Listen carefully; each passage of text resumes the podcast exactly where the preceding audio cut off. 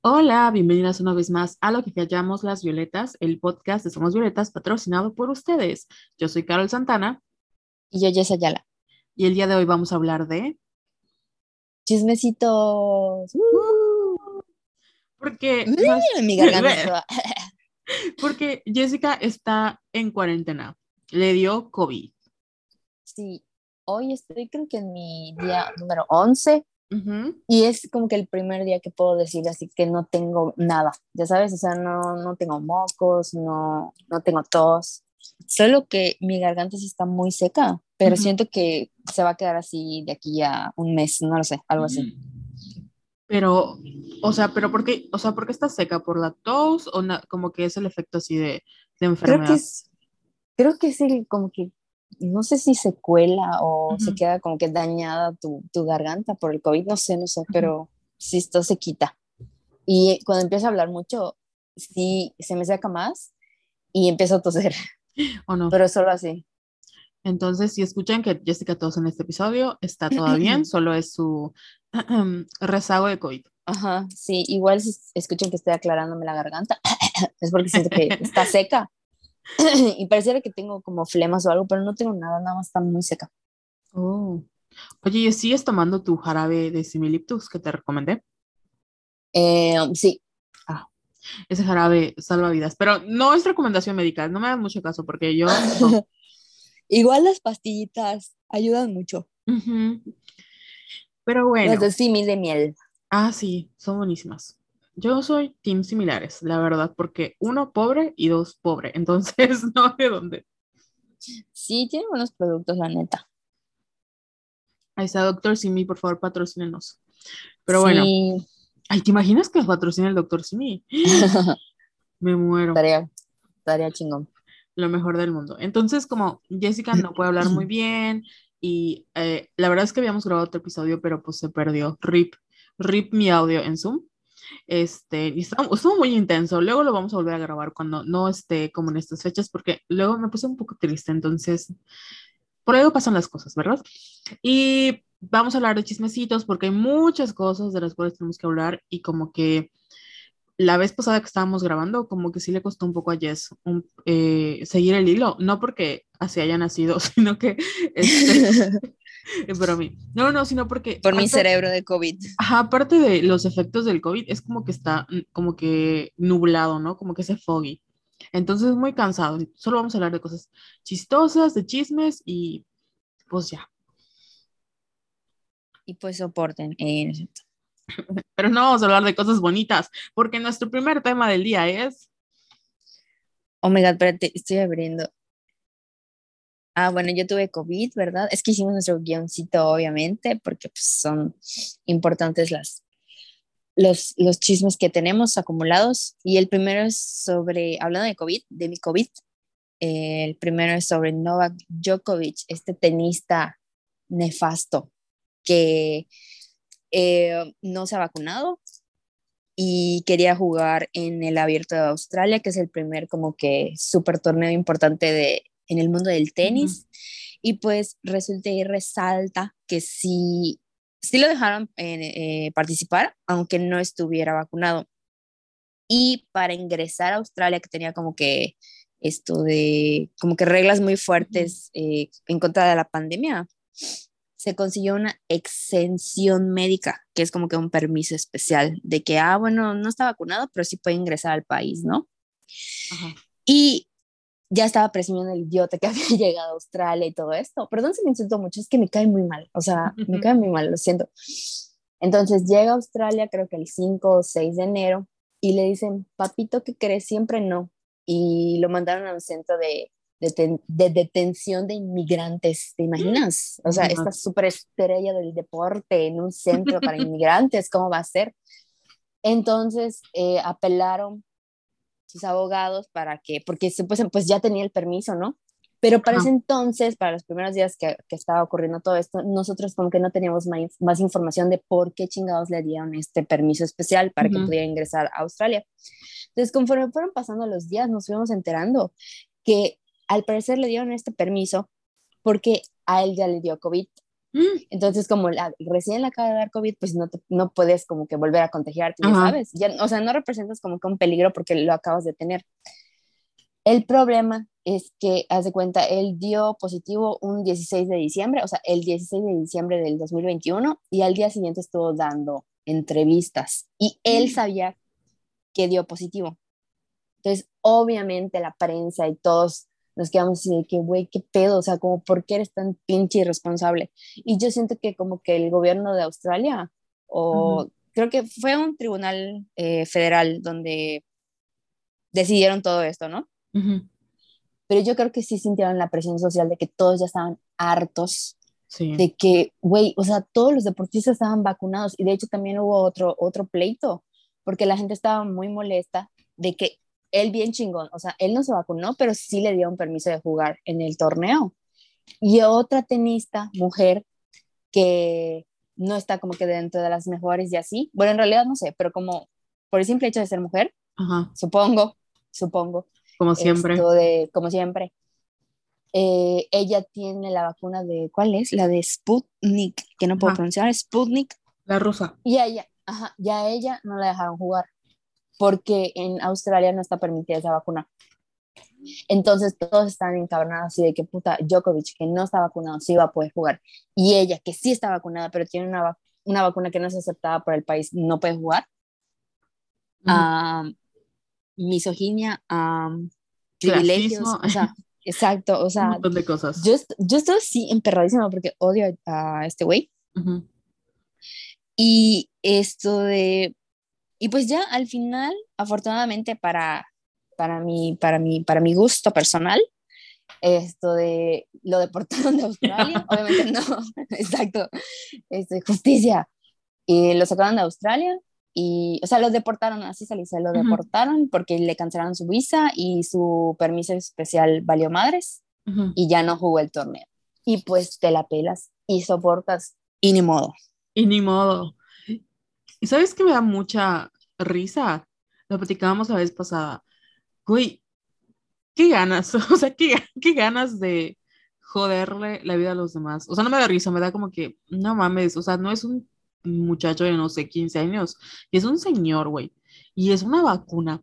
O sea, con tú que le, o sea, ¿por qué no se lo puso antes? La gente que tiene mucho dinero tiene acceso a muchas cosas que nosotros no. Y cuando hablamos de em, Eat the Rich o que deberíamos, este, no has visto los memes de cuando llegue la revolución todos vamos a matar a alguien, ¿no? Y vamos a dudar a quién matar. Por ejemplo, vamos a dudar de matar a Andrew Garfield y esas cosas, ¿no? Eh, o a Taylor Swift. Pero la verdad es que los ricos son la, o sea, el mal de los males porque tienen mucho dinero. Gastan todas las emisiones, el calentamiento global es una lucha de, también de clases porque no vas a comparar la basura que tú haces aunque compres un montón de cosas en Shane, no vas a comparar la basura que tú haces con la basura que hace Kylie Jenner, ni con la basura que hace este güey, desperdiciando boletos a cada rato, subiendo su jet privado, eh, bla, bla, bla, ¿no? Y me da mucho uh, que haya, supongo que tenía patrocinios, supongo que tenía eh, todo un equipo, o sea, esté jugando nada más, desperdiciando el tiempo de sus otros compañeros, porque obviamente mientras esto pasaba, me imagino que a sus otros compañeros estaban preguntándoles a cada rato qué onda con eso, este, y dejando las cosas stand-by nada más porque no se quiso poner la vacuna, nada más por, por sus huevos no se quiso poner la vacuna y listo. Sí, a mí, por ejemplo, me sorprendió la gente que lo defendía, así de que no, es que tú, es que él está en su derecho de no vacunarse, que no sé qué, y yo, es una persona pública que mucha gente por desgracia lo toma como role model y creo que no me acuerdo quién de Australia, eh, no hay ministro, ¿verdad? Bueno, no sé quién, pero alguien del gobierno de Australia dijo así como que no es que es un peligro que venga porque no mames, o sea, tiene su postura antivacunas. Y en Australia cerraron sus fronteras internacionales casi 18 meses. O sea, fue de los países que más esto de tuvo como que medidas medidas súper estrictas y sí se me hacía una contrariedad que lo dejaran entrar al país y que lo dejaran jugar. Obviamente les conviene al torneo, le conviene tener a Novak Djokovic porque es el número uno en la, del ranking, ¿no sabes? Ahorita como que, bueno, no como que es el mejor tenista del mundo. Entonces, obviamente a, ellos, a ellos les importa el dinero nada más. pero no manches, o sea. Pero es que ya no estamos para soportar esas cosas, porque después de lo que hemos vivido los últimos dos años, la neta, em, tal vez ahorita, por como ya nos hemos vacunado, a todo el mundo le está dando COVID y ya sabemos, por ejemplo, que no es tan grave como el año pasado cuando les dio a los que no tenían vacuna. Pero Jessica, murieron muchas personas, o sea, murieron muchas personas, mucha gente se quedó sin trabajo.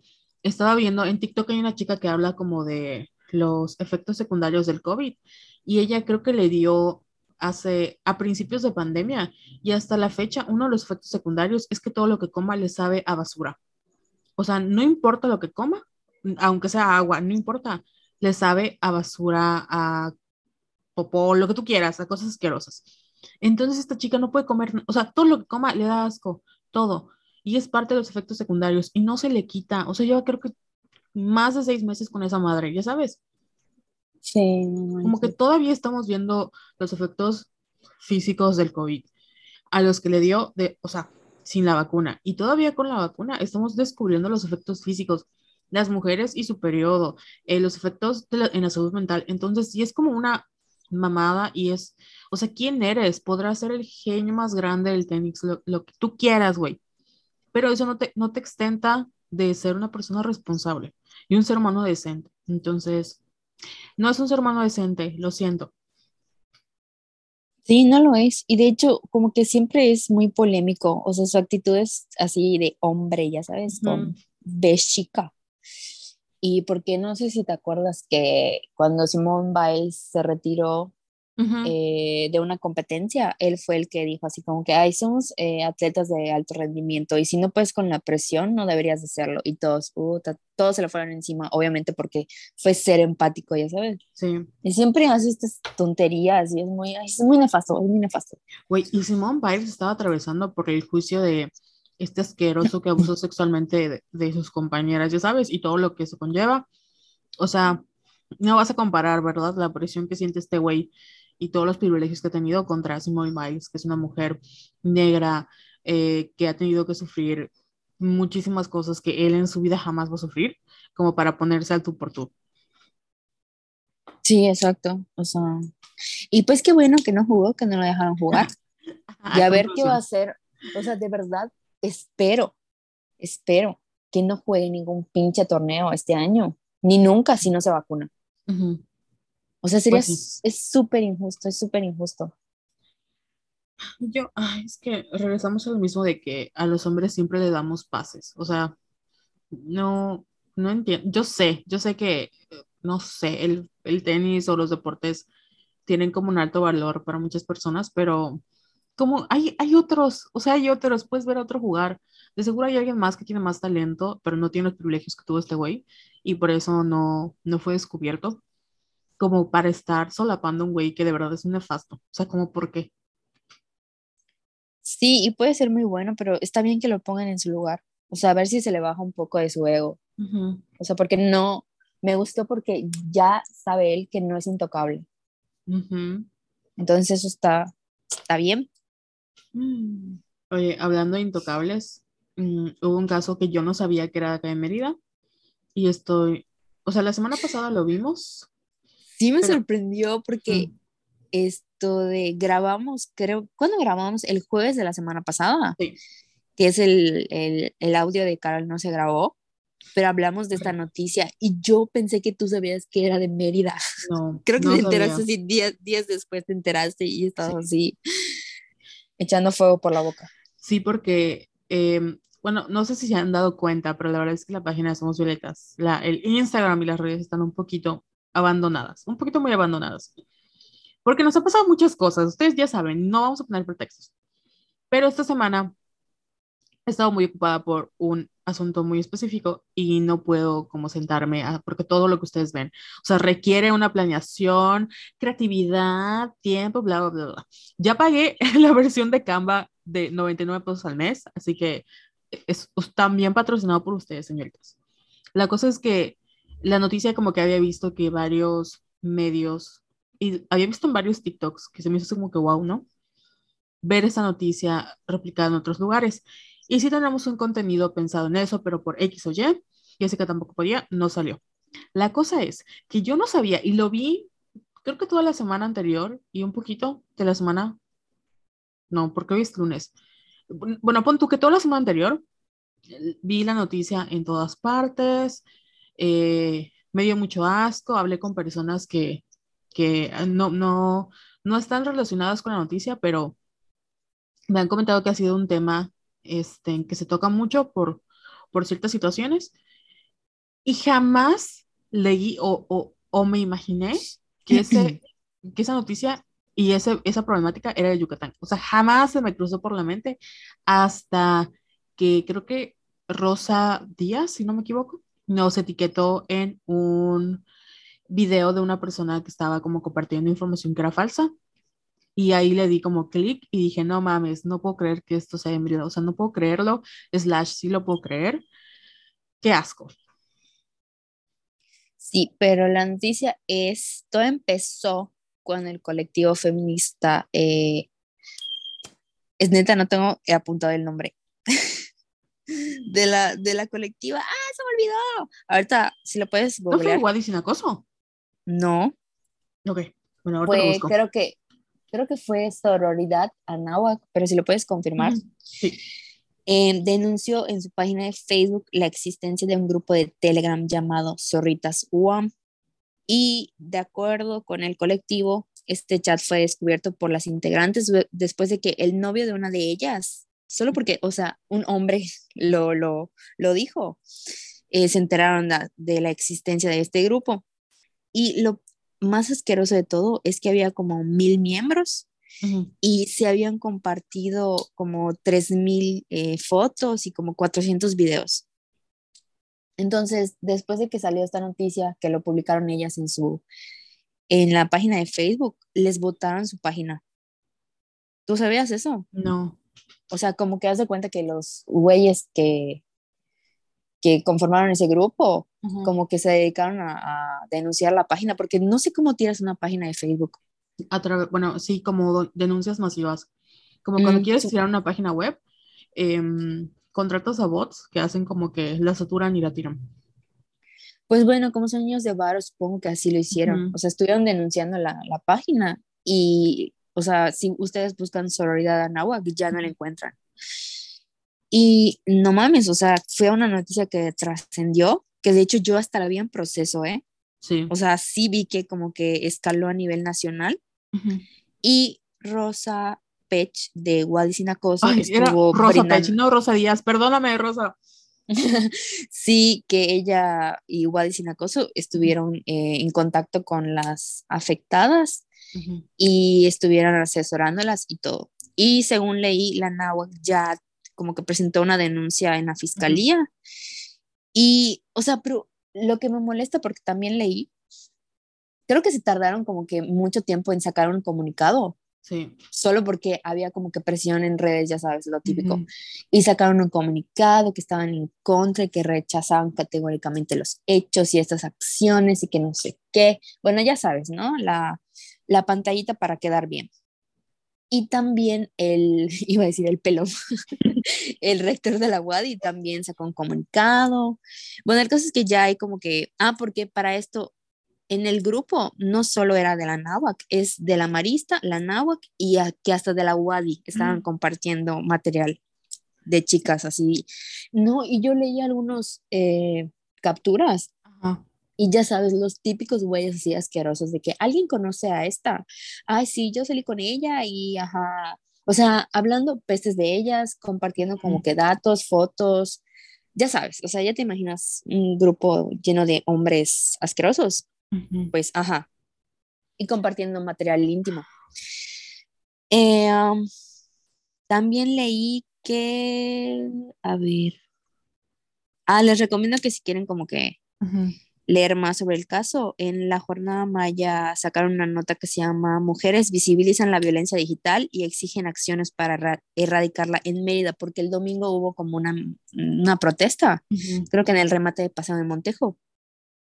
Y Margo Mendoza, representante de Rueda de Mujeres, expuso que en la Universidad Anáhuac Mayab las mujeres están viviendo con mucho miedo, llegando incluso a llevar taste son tasers, ¿verdad? Tasers, sí, y otros mecanismos de defensa, pues deben sufrir ataques en la institución y que nadie haga nada al respecto. Sí. En nombre de, las estudiantes de la náhuatl, dijo que las alumnas están tan aterradas de ir a la escuela que van armadas por el temor de encontrarse con esos miles de alumnos que de manera anónima hoy continúan traficando la intimidad de tantas jóvenes y amenazándolas incluso de muerte. Y lo que me molesta es que dijo que, o sea, no ha habido como que un acercamiento por parte de los profesores o de los directivos de la universidad con las alumnas y con los güeyes, o sea, con los o sea, obviamente, pues en teoría no se sabe quiénes son, ¿no? Sí. Pero que no han tenido como que ese acercamiento con el, con los estudiantes para brindarles apoyo, ya sea psicológico, legal, lo que sea. O sea, nada más como que sacaron su comunicado y ya, ¿no? Para que no los estén chingando, o sea, no los estén presionando en redes y para quedar bien, limpiar su imagen y ya está. Pero, en, o sea, en la escuela no han hecho nada. ¿Te imaginas cómo de estar el ambiente? De la verdad. ¿Y sabes qué es lo que eh, porque estaba súper molesto, o sea, mm, nosotros, em, eh, perdón, así como Jessica tiene el COVID, yo, no sé, de por sí mi cerebro está como muy lento últimamente. Em, una de las cosas por las que platicábamos de que nos molestaba muchísimo es porque no estamos hablando, por ejemplo, de, o sea, la WADI, que saben que es nuestra alma mater y por cierto espero que me den título eventualmente, ¿no? Pero la diferencia con estas es como la UNAM y la Marista no lo dan, perdón, la náhuatl y la marista, es que no pagan tres pesos, o sea, pagan un chingo de dinero en colegiatura para ir a la escuela. Que la institución les diga, voy a, voy a expulsar a esos alumnos, no es como que expulsen a tres personas, son 1.280 personas, 1.280 usuarios. Imagínense expulsar, pon tú, a 500, que sean de la, de la náhuatl, pon tú, 500 alumnos que pagan más de 10 mil pesos al mes. ¿Ustedes creen que van a expulsar a 500 alumnos que pagan más de 10 mil pesos al mes? No.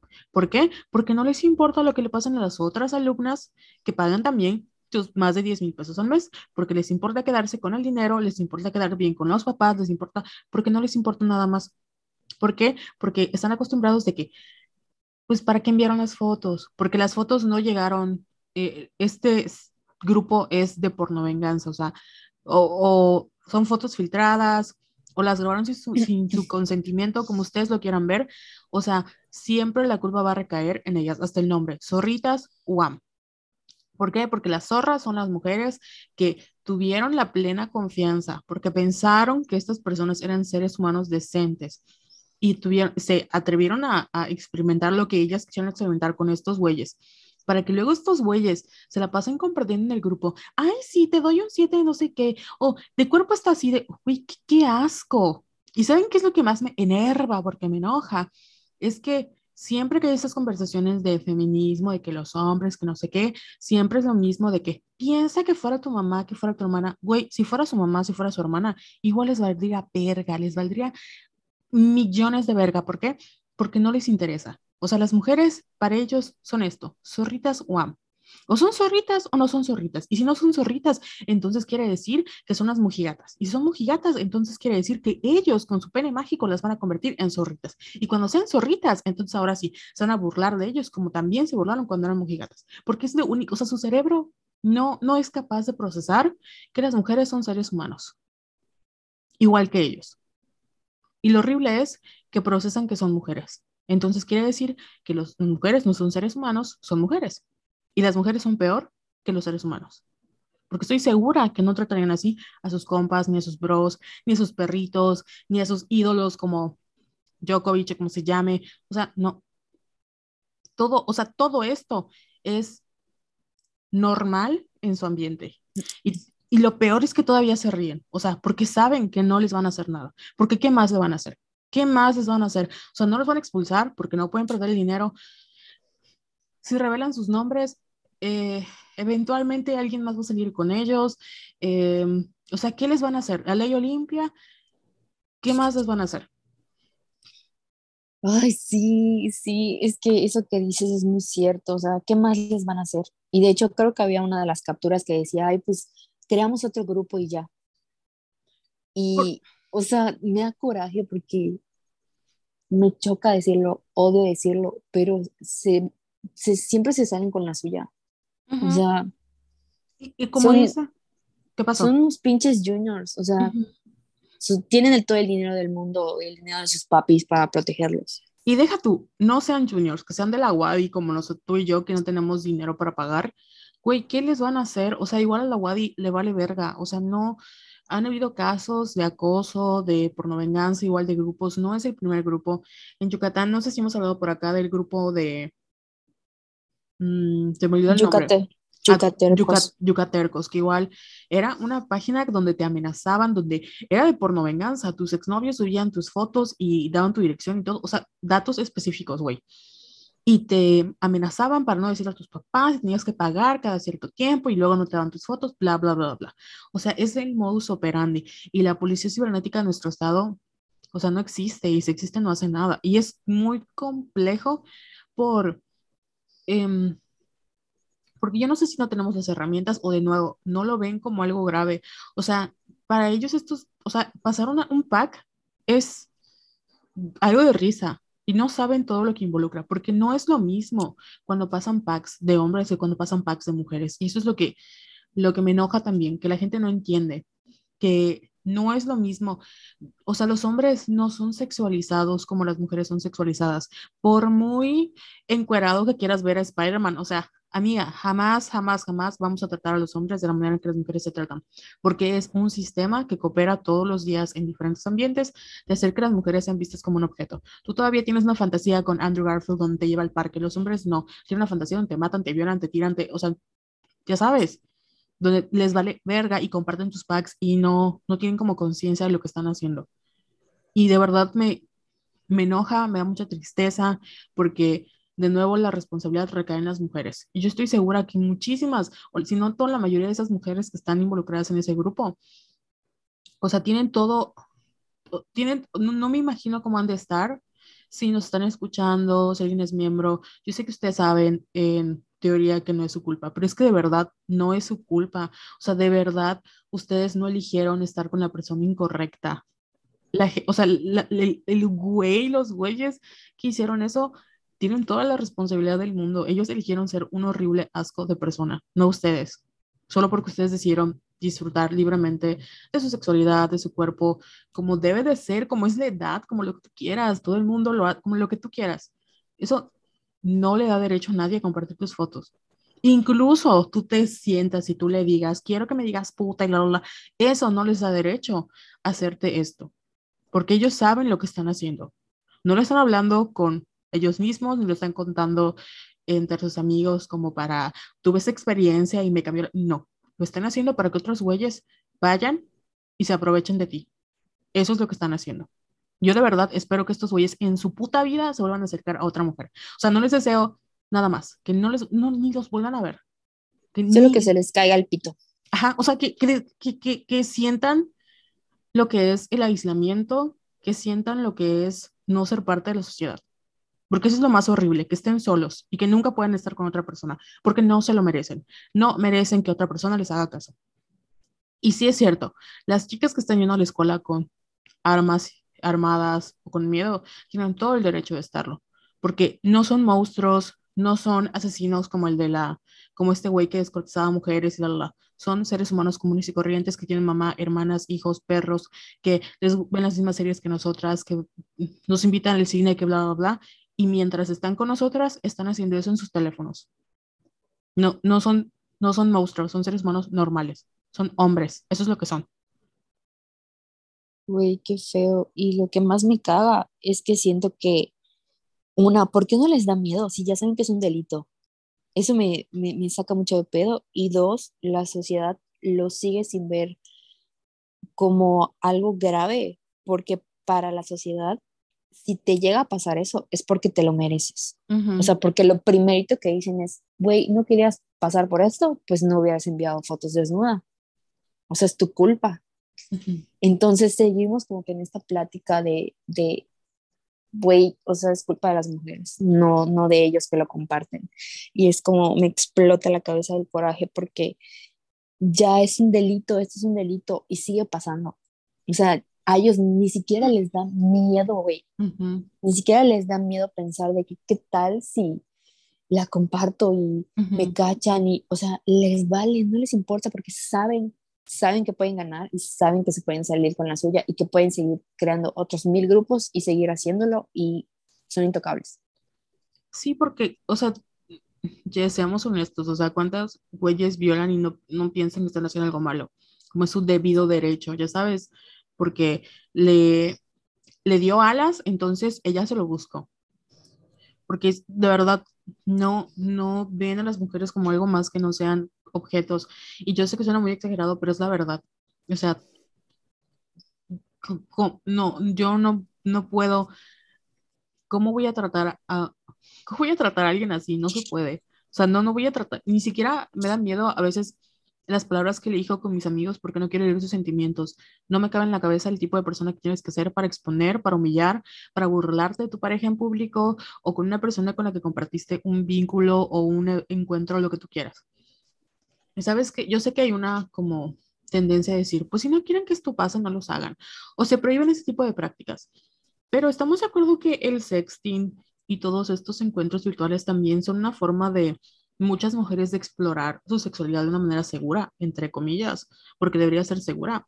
O sea, hay muchas mujeres que a lo mejor, o muchas personas que a lo mejor no se sienten cómodas teniendo contacto físico con alguien y a través de sexting, a través de enviar notes, a través de explorar como esa parte con una persona tal vez de lejos o yo no sé, encuentran la manera de explorar su sexualidad. Entonces tampoco tienen derecho a explorar su sexualidad. Ya sabes, o sea, al final las mujeres no tenemos derecho a hacer nada, solo hacer lo que ellos nos digan. Y si decimos, nos vale verga que compartan mis fotos. Oye, el problema no es que compartan las fotos, estoy muy segura que a muchas mujeres ya les vale que compartan sus fotos.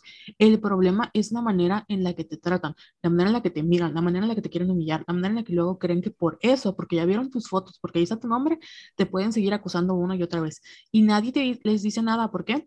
Porque pues bueno, ¿para qué subiste las fotos? ¿Para qué las compartiste? ¿Para qué te las tomaste? Me, me, me enoja. Sí, y sobre todo porque como que sigue ligada como que la, nuestra sexualidad a nuestro honor o reputación. O sea, además de que no tenemos derecho de disfrutar de, de nuestra sexualidad, nuestra sexualidad, bueno, más bien nuestra reputación u honor depende de nuestra sexualidad. O sea, qué tipo de mujer eres, cómo te vistes, eh, si eres fácil o no eres fácil. O sea, nos siguen viendo como estos objetos que solo pueden ser o las santas o las putas. O sea, con que esta dicotomía de... Y sobre todo que estamos hablando de niños ricos, que estoy así casi segura que siguen, siguen, o sea, son de estas personas así súper ricas que se casan como que con las niñas buenas, niñas de casa, niñas que tienen buena reputación y las engañan porque, o sea, no me acuerdo en dónde leí. Ay, no me acuerdo, no me acuerdo dónde. Pero que sí, como que los hombres de clase alta siempre como que por presión social, por sus ideologías pendejas y todo eso, siempre eligen como que a la niña, a la niña bien, ¿no? Sí. Y para ellos, en su sexualidad con su pareja, o sea, con esta esposa, no puede, como que no las pueden tratar como putas, porque no es mi esposa y ella es sagrada y no sé, no, no puedo tener relaciones con ella de perrito porque eso no está bien, ya sabes. Entonces lo hacen con otras mujeres con mujeres que consideran que no son valiosas o que son unas zorras, ya sabes, o sea, como que ni siquiera tienen, pueden disfrutar de su... No me acuerdo dónde leí, estaba buenísimo ese artículo, pero ya sabes. Ok. Sí, o sea, tal vez, por ejemplo, cuando salió la cosa de Army Hammer, porque Army Hammer cuando salió su escándalo, dentro de las cosas que había dicho en varias entrevistas es que él estaba mucho como en, ah, estaba mucho dentro del mundo del bondage, bondage, no sé cómo se llama, le gustaba que lo amarraran o algo así. Entonces siempre decía que no, él no podía hacer eso con, con Elizabeth, que era su, su, ex, su esposa. No, pensé en ex esposa, pero dice ex esposa, que era su esposa en ese entonces y ahorita su es ex esposa. Perdonen mi lengua. Entonces, eh, yo también leí en varios, en varios artículos que hablaban de esa dicotomía, ¿no? De que hay hombres que están muy enamorados de ciertas mujeres, pero las consideran sucias o como que no son los lo suficientemente respetables como para ser la madre de sus hijos. O por el contrario, que tienen eh, una vida sexual muy activa, pero en el momento en el que sus esposas se convierten en mamás, es como que, ¡pum!, no. O sea, la mamá de mis hijos, no la puedo tratar así. Y lo peor es que para ellos cualquier tipo de contenido sexual ya eres una puta, o sea, ya sabes, o sea, no, no puedo decir, ah, ¿sabes qué? No me gusta que estés encima de mí, quiero estar encima de ti, ah, puta, puta, puta, puta. Y, y eso ya te etiqueta, y te etiqueta, y me imagino que con las mujeres igual que tienen como estas relaciones bien, tampoco las complacen sexualmente porque pues ellas están como de, no te puedo pedir nada sin que tú no veas que yo no soy, no, no, no tengo como un valor, ya sabes, si yo te pido que me trates o que me digas o que me hagas, me vas a ver como, como una mujer sucia y ya no me vas a querer. Sí, o sea, perdón, es que eh, apunté otra cosa antes de que se me olvide, eh, pero sí, o sea, nos siguen viendo como que en esta dicotomía y pues supongo que sí está muy relacionado como que con las clases altas que tienen dinero, precisamente para que, no sé, supongo que si son niños de bar o que para que, no sé, me imagino un chapur, por ejemplo, ¿no? Así de que, güey, no te puedes casar con cualquiera. Entonces empiezan estos rollos así de, de que ven a las mujeres como objetos, de que solo para ellos solo hay dos tipos de mujeres, o sea, todo está como que muy, muy relacionado. Sí. Y sobre todo aquí en Mérida, güey, o sea, la clase alta es así súper xenofóbica y clasista y misógina, o sea, lo peor de lo peor. A mí me enojan esos TikTokers fresa yucas o yuca fresas. Ay, sí, me dan mucho ah. asco, me dan mucho asco. Hay uno en particular que, no lo soporto, güey, el que trata mal a su hermana. No, no lo he visto. La verdad, afortunadamente nunca me salen. ¿Qué te va a decir?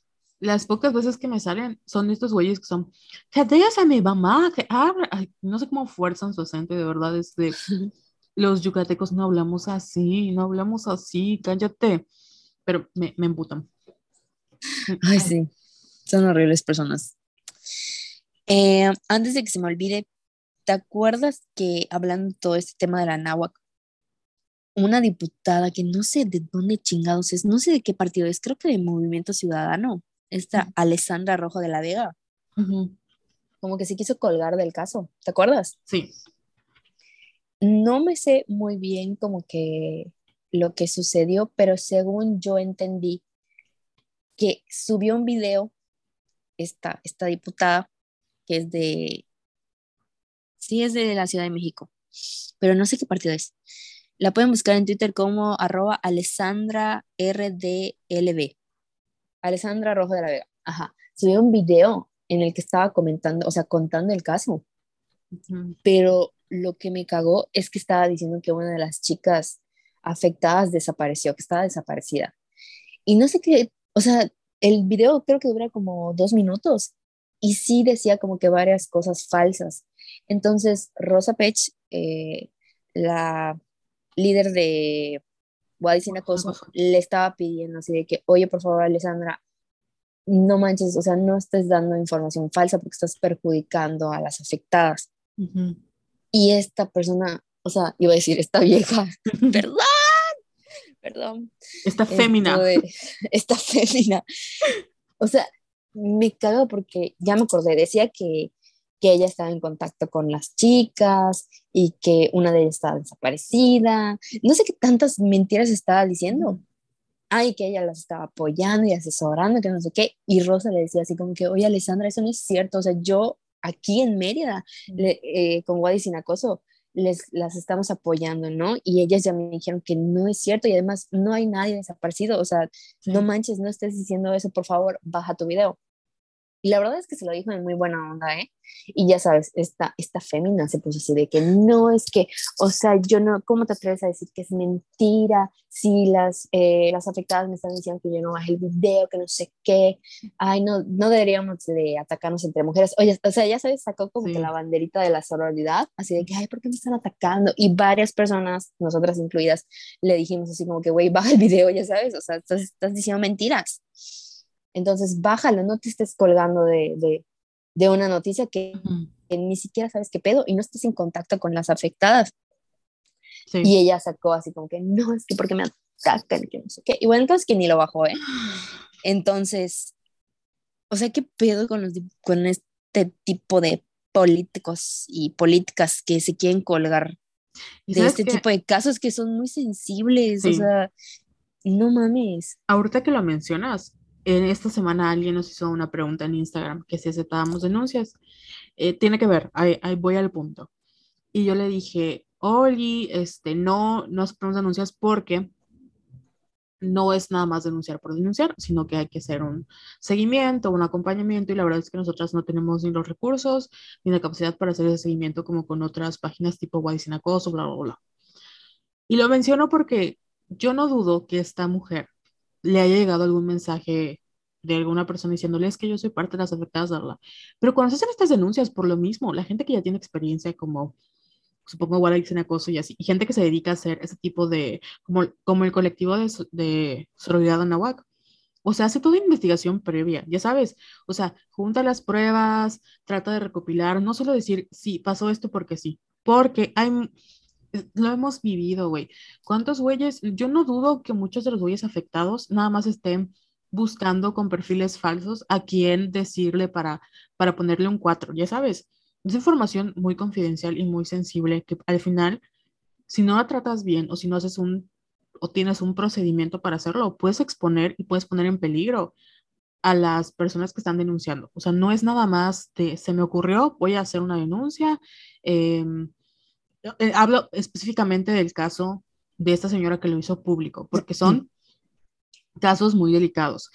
Eh, cuando hablamos de gente que tiene un número de seguidores muy altos. Nosotras por eso tratamos como de manejar ese tipo de información así muy, muy, muy, muy, muy con pinzas, porque sabemos que tenemos mínimo en Twitter son como 10.000 personas. imagínate que cometamos la estupidez de poner información falsa a 10.000 personas. No sabemos quién nos está leyendo, no sabemos a quién podemos afectar y a quién podemos vulnerar.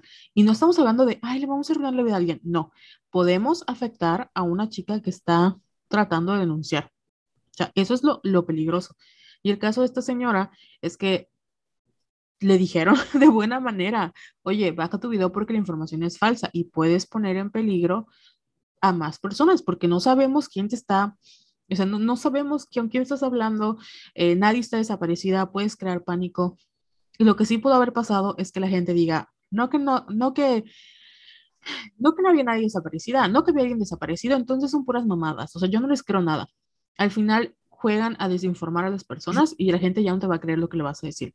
Entonces, sí se me hizo muy mala onda y muy peligroso y me enoja que saquen con su banderita de que no debemos atacarnos entre nosotras, porque una cosa es que yo te ataque con insultos misóginos y otra cosa es que te diga, por favor, haz las cosas bien, respeta el proceso. Estás poniendo en peligro a otras mujeres.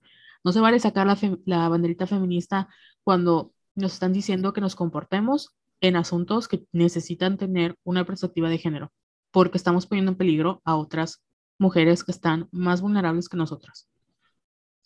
Sí, exacto. Y si de verdad te importan las víctimas, como ella estaba diciendo, pues lo bajabas y ya aceptabas tu error y decías, güey, no mames, la cagué, sí pueden poner en peligro a más mujeres. Y lo bajas y ya, pero eso no. Es el pleito y Rosa le contestaba y creo que también Caliche Escofies eh, le dijo las chicas de igualdad sustantiva también le pidieron que lo bajara, nosotros lo estuvimos retuiteando, o sea, no le escribimos directo a la diputada, pero sí retuiteamos como que lo que escribía Rosa, ¿no? Y no lo bajó, no lo bajó. O sea, sí como que hizo un hilo y puso actualización, no hay ninguna chica desaparecida. Y es como que, o sea, pero güey, ¿estás de acuerdo que el primer tweet es, el, es, es tu video? O sea, no mucha gente va a leer tu pinche hilo. Le vale madres. ¿Qué te puedo decir? Eh, la verdad me da... tu, risa así de aciertazgo. La verdad es que me da mucha, o sea, me da mucha pena las mujeres que están atravesando por este proceso porque no es fácil. O sea, es cuestionar muchísimo las interacciones que has tenido con tus compañeros, en quién puedes confiar, que eso es lo que la otra cara como de la moneda. Siempre vemos estas películas donde salimos o ganamos la batalla y así, pero nunca vemos lo que pasa después. Ni siquiera cuando en estos tipos de contenidos que son muy grotescos y que hay el shock value de que sí, la violaron, sí, la agredieron, pero nunca vemos la recuperación y la recuperación puede tomar años. O sea, igual depende de cada quien su proceso, puede ser días, meses, años, lo que tú quieras, ¿no? Pero es algo tan íntimo y tan privado que no sé, o sea, te hace cuestionar muchísimas cosas, te pone en pausa tu vida, o sea, de verdad, fuck them. No importa lo que ellos creen que van a perder oportunidades, de que no van a encontrar trabajo. O sea, de verdad, amigo, también las mujeres afectadas no lo van a hacer, porque ahora van a cuestionar cada interacción que tengan. No tiene que ser el caso, ¿verdad? Pero, ¿cuántas mujeres no ponen su vida en pausa porque tienen que lidiar con el trauma, porque tienen que aprender a lidiar? O peor aún, deciden, ¿sabes qué? Esto no pasó, lo ignoro, y luego años después tienen un breakdown y tienen que de nuevo poner su vida en pausa para recomodar su vida o tomar decisiones que a lo mejor nunca quisieron haber tomado solo porque sufrieron un evento traumático. Y esto es un evento traumático. Yo no me voy, yo no me voy a poner a pregunta, a decir, ay, pobres hombrecitos, hay que educarlos. No, ya están grandes. Ya, hoy sí que hombre que no se quiere educar en pleno 2022, de verdad no tiene, no tiene responsabilidad social, no tiene ganas de convivir con las mujeres. No es posible que tengamos otra vez la misma conversación de que, hombres, ayúdanos. No, tú ayúdate tú solito, porque nosotras, o sea, de verdad estamos haciendo todo lo posible para salir adelante. Tenemos muchas cosas encima y además tenemos que sacarte a ti para decirte por qué está mal que compartas fotos, por qué está mal que tus compañeros lo hagan y que les digas, no, güey, ya.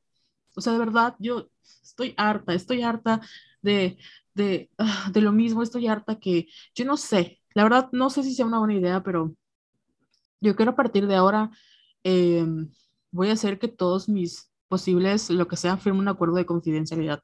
Y si me llega a pasar algo, y si me llegan a hacer algo, y si llegan a hacer algo, mira, entonces, pon, tú que no los meta a la cárcel, pero yo veo que hago, les hago brujería, o sea, yo veo que hago, pero me vengo, porque ya estoy harta, ya no quiero reparación, quiero venganza. Sí, yo también quiero venganza y de verdad, de verdad espero que la policía cibernética de Yucatán sirva de algo por primera vez y, ¿sabes qué me gustaría?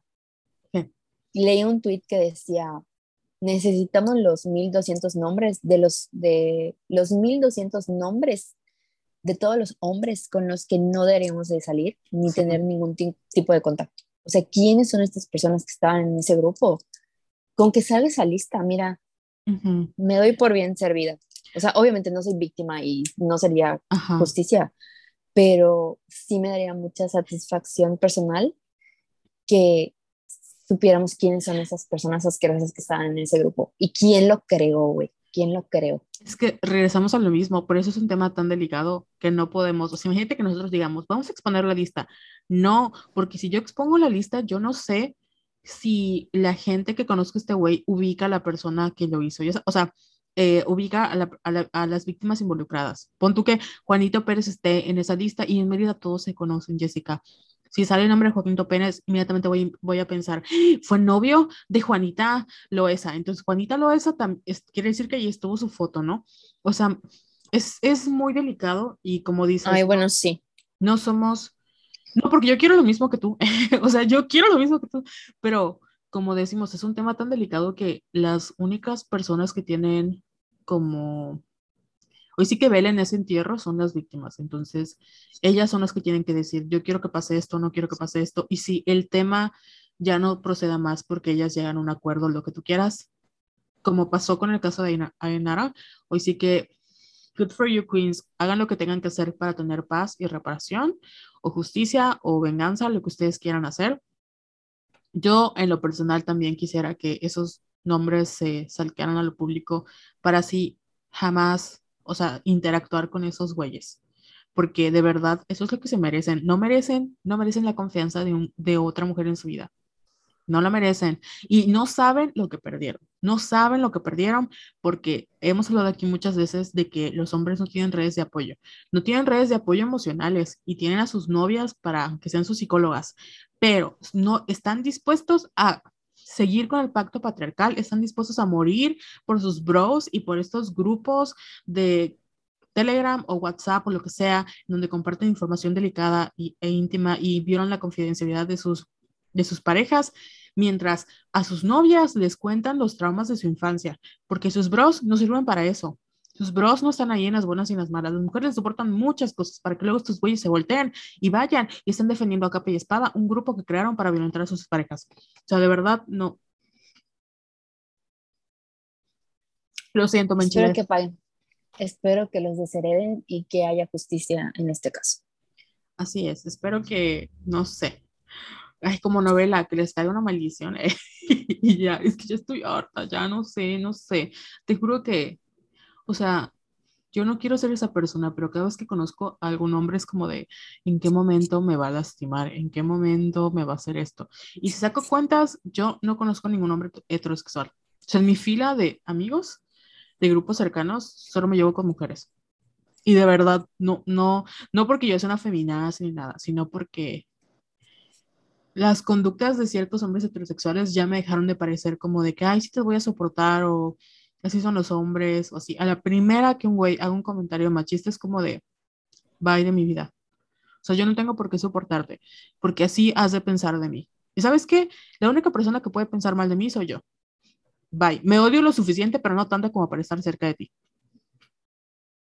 Oye, sí es cierto, no lo había pensado. Yo también, yo tampoco ya no tengo como que relaciones con hombres hetero. No, Oh my es, God. Es que de verdad no tenemos nada en común. Qué fuerte. Es fuerte. ¿Y sabes qué? Lo más, como lo más padre de todo el asunto, slash fuerte, cuando, por ejemplo, se crean estos grupos donde hablas, a mí que me encanta, por ejemplo, los cómics, ¿no? Y veo grupos de mujeres que hablan de esos temas en un ambiente seguro, donde sabes que no te van a pendejear, donde sabes que puedes hablar, o cuando conoces a gente que, que son seres humanos decentes, que son hombres, son decentes, y sientes la diferencia en la manera en la que te explican las cosas. Cuando alguien me explica, la, porque me, te das cuenta, como que las vibes no mienten. No se deje llevar tampoco, pero las vibes no mienten. Y son de verdad contados. O sea, si yo cuento las manos, cuando mucho, menos de tres hombres. Estoy segura que solo conozco a dos hombres heterosexuales y ni siquiera interactúo tanto con ellos. Ay, ya no sé qué decir.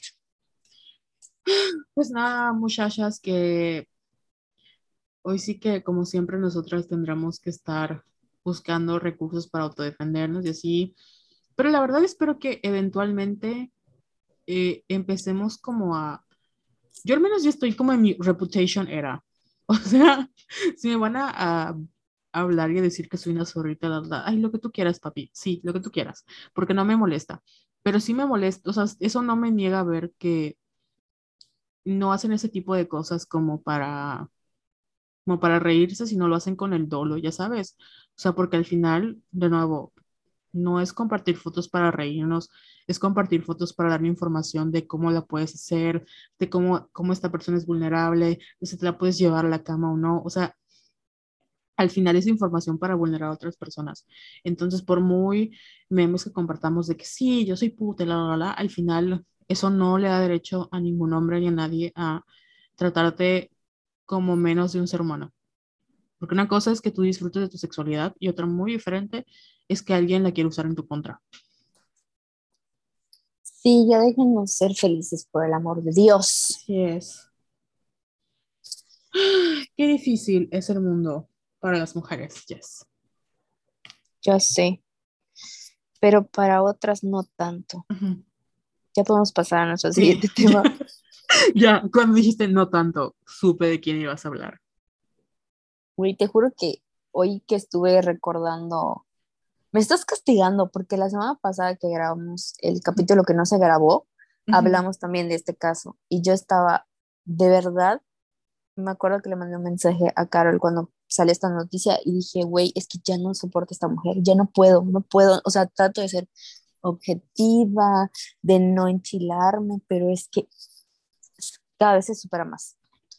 Resulta y resalta que Mariana Rodríguez, la primera dama de Nuevo León, sacó del DIF a un bebecito eh, para convivir con ella y con Samuel un fin de semana.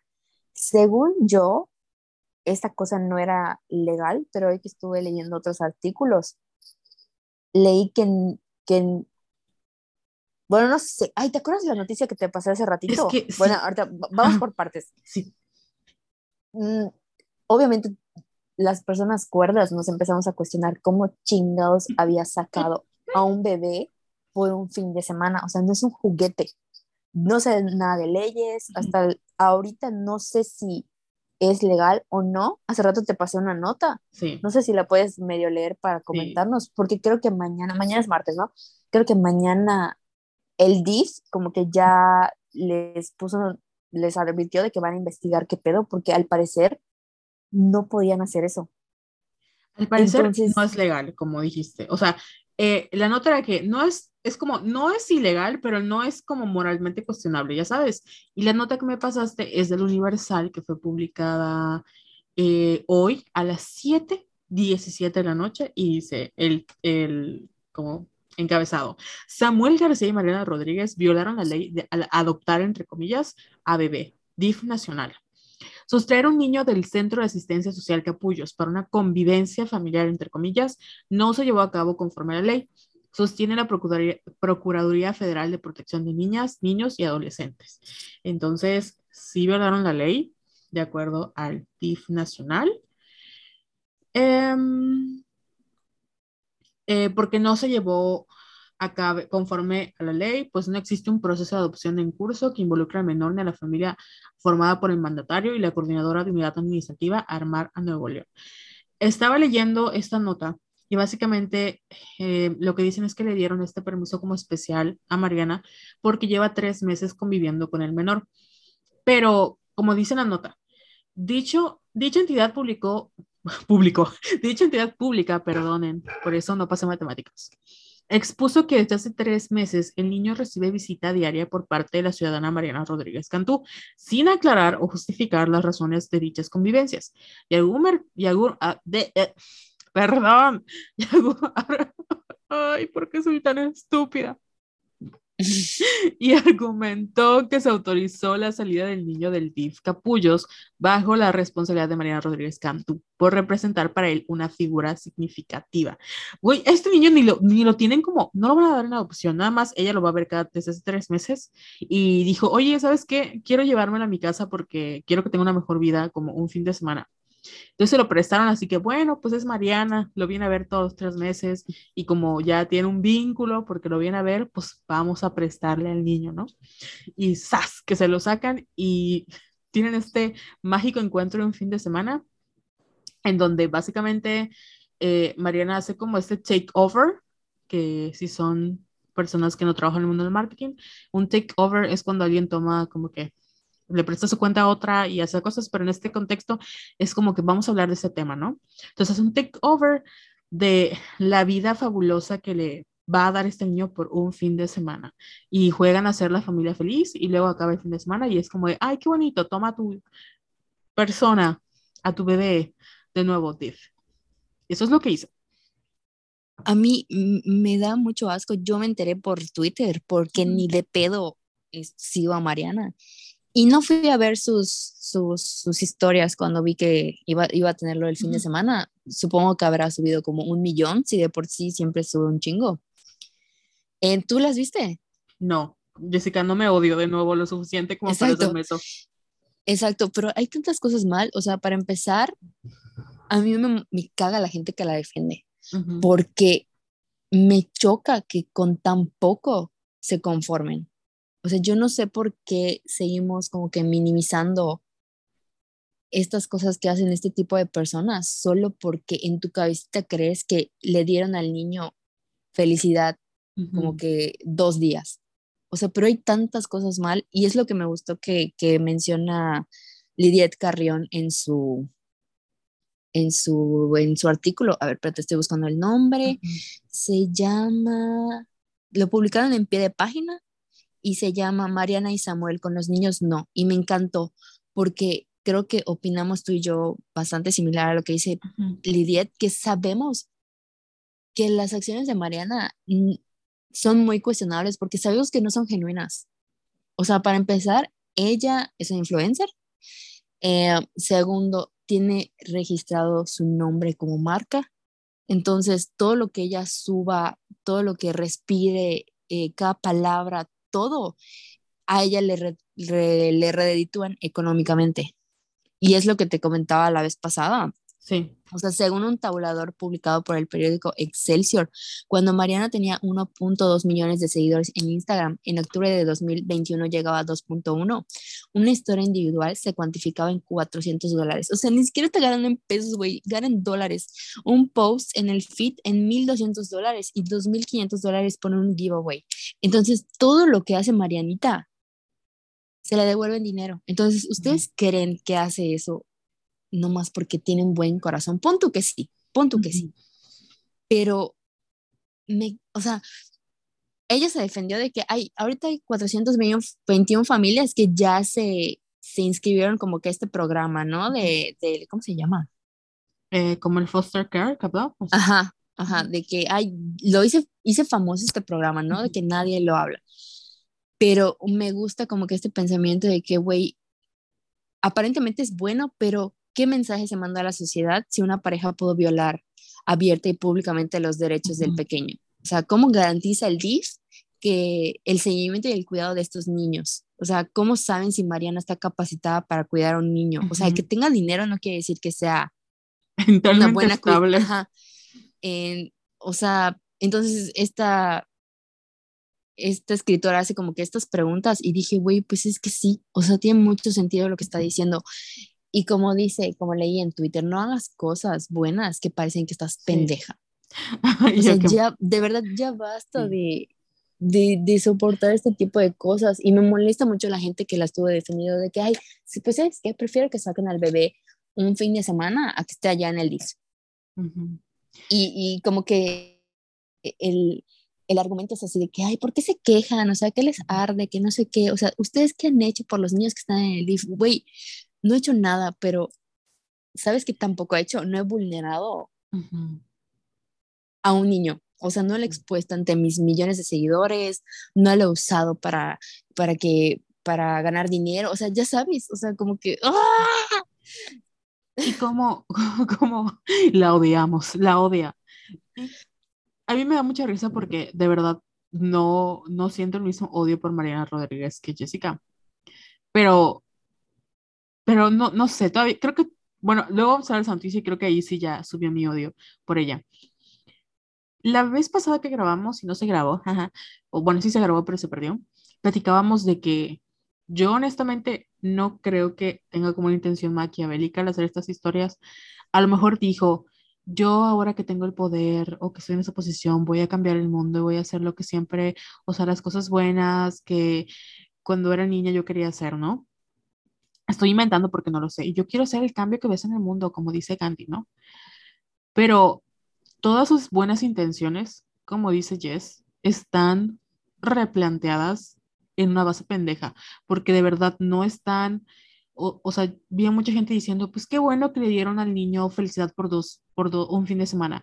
Güey, felicidad por un fin de semana ¿Cuál es tu concepto de ser feliz? Estar con gente que tiene una casa bonita y te compra cosas y dice, pobrecito, disfrútalo porque cuando regresas al DIF no vas a comer comida como esta. Ver a tele porque cuando tú estás en el DIF no tienes tele para ver. O sea, y luego de esos dos días de que conviven con este niño, lo hacen creer que es parte de una familia, lo regresan. Y sí es cierto, es un bebé, pero no, eso no era justificación para que le tomaran fotos, para que estuvieran exponiendo en redes sociales, porque eso está mal. Yo sé que estamos muy acostumbrados a ver a bebés y a ver a niños en las redes, pero tenemos que tener esta conversación de que no deberíamos exponer tanto a los menores porque lo estamos haciendo sin su consentimiento. Y este niño no es un niño que, em, como, o sea, no, no sabemos, como decimos, es un menor que está en un proceso vulnerable. No sabemos el tipo de violencia con el que haya crecido, no sabemos el proceso en el que esté, no sabemos eh, cuál es su condición, eh, eh, si, viene de un hogar o, o, que, o sea, no sabemos nada. Y de nuevo, no llevaron el debido proceso, entonces aquí obviamente se lo dieron porque era el gobernador y era Mariana Rodríguez.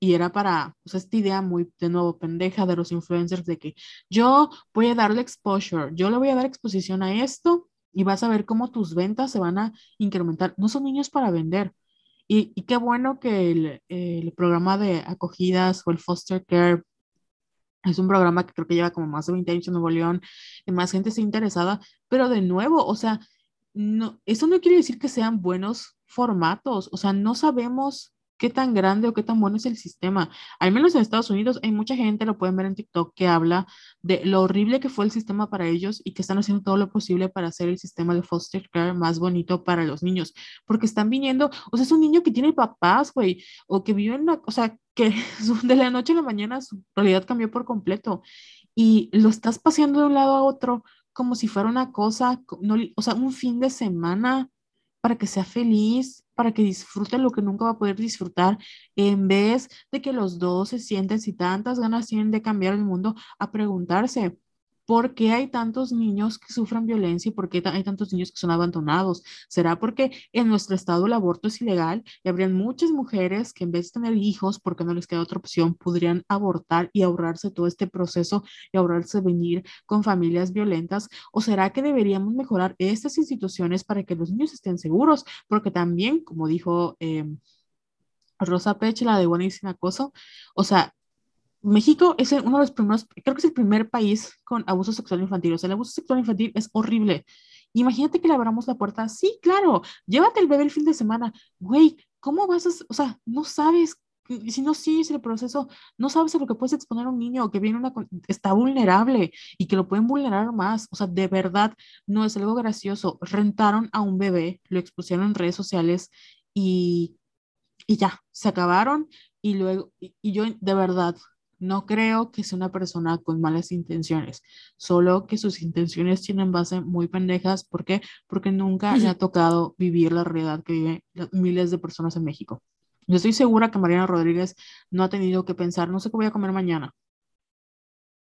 Sí, exacto. Y además me molesta como que creo que en su cabecita para ella es como que una heroína, así como dices tú, ay, yo voy a cambiar tantas cosas y yo le voy a dar, voy a, voy a exponer y voy a alzar la voz y voy a, voy a, a, hacer todo el bien que otras no han hecho, o sea, como que esta figura de santa y de mujer buena es como que, güey, no te queda y no te creo nada, no te creo nada.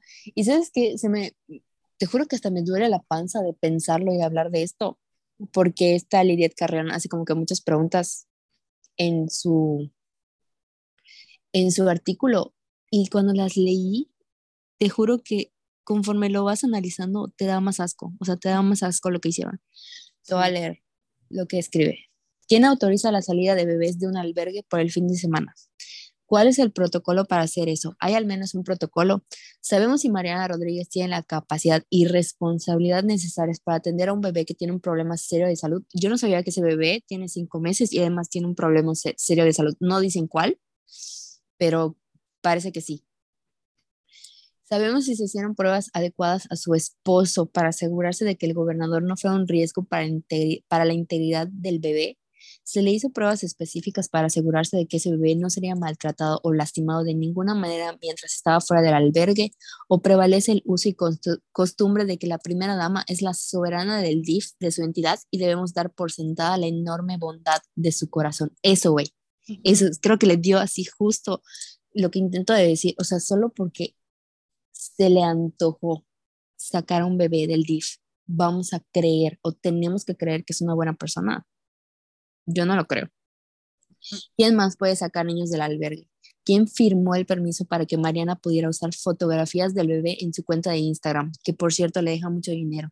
O ni siquiera permiso hubo. O sea, toda esta serie de preguntas te pones a analizarlas y dices, no mames, o sea, güey, no, no está bien lo que hiciste.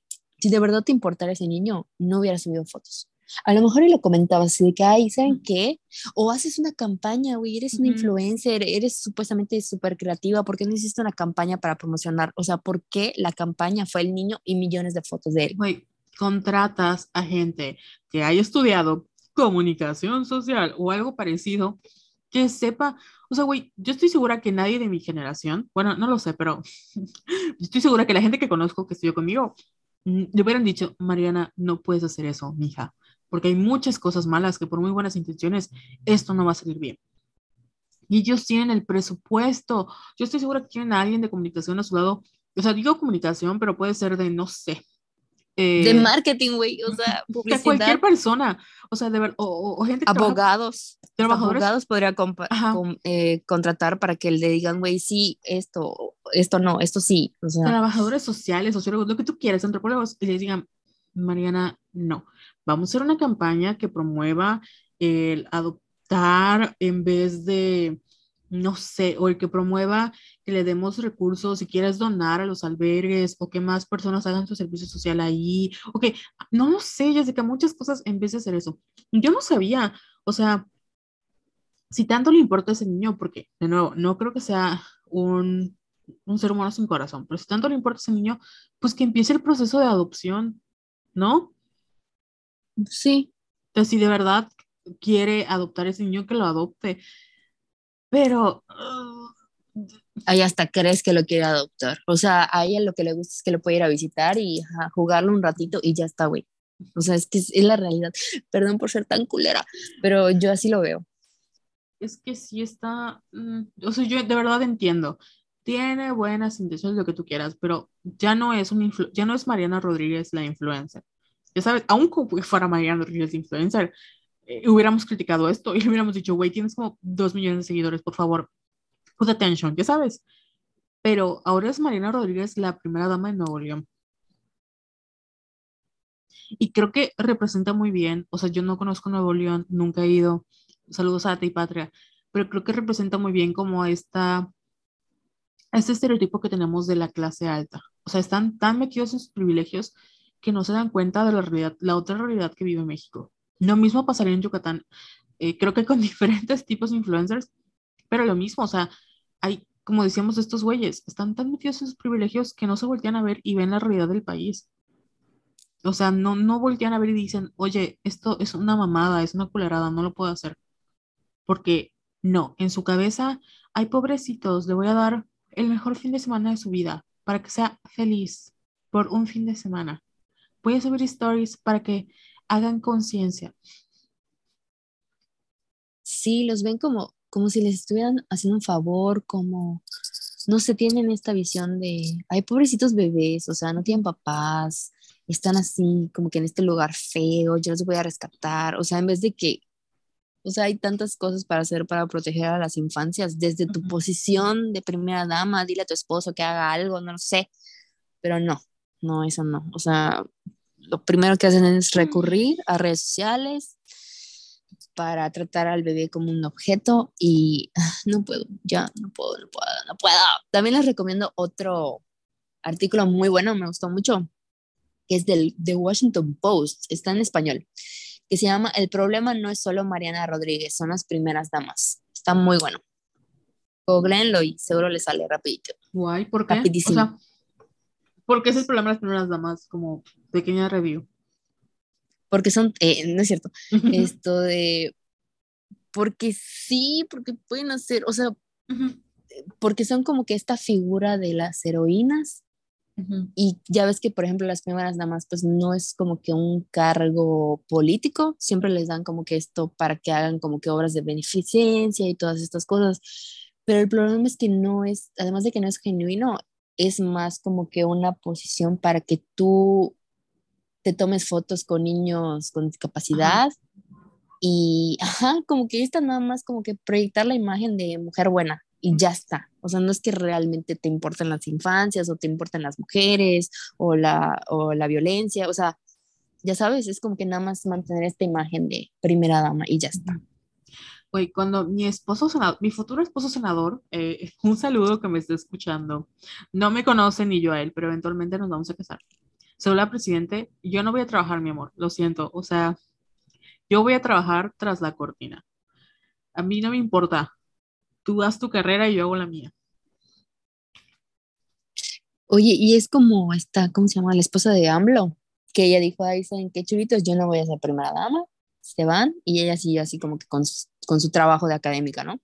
Ah, eso hizo. Entonces no hay como que, no hay como que, no sé, que yo recuerdo, no hay una primera dama mexicana que tú digas, güey, se la rifó y, y sí hizo cosas que importaron, o sea, ahí te voy a leer un pedazo del, que acabo de leer del de este artículo que te digo del The Washington Post, que dice, el problema con esto es que se crean ideas erróneas alrededor de algo tan delicado como son las niñas y niños, cuyos derechos son negados. Por ejemplo, que atenderles es un acto de caridad o de bondad y no una deuda que debe ser resarcida por el Estado, o como lo que pasó en Nuevo León, que cualquier persona sin responsabilidades o compromisos reales puede hacerse cargo de esa niñez. ¡Ay, qué fuerte! En la página de Amar a Nuevo León, el apartado de competencias de la titular Mariana Rodríguez está vacío. ¡Qué fuerte! Uy. Entonces, pues, ¿qué te digo? ¿Qué te digo? Ah, Nos falta comentar lo otro que hizo.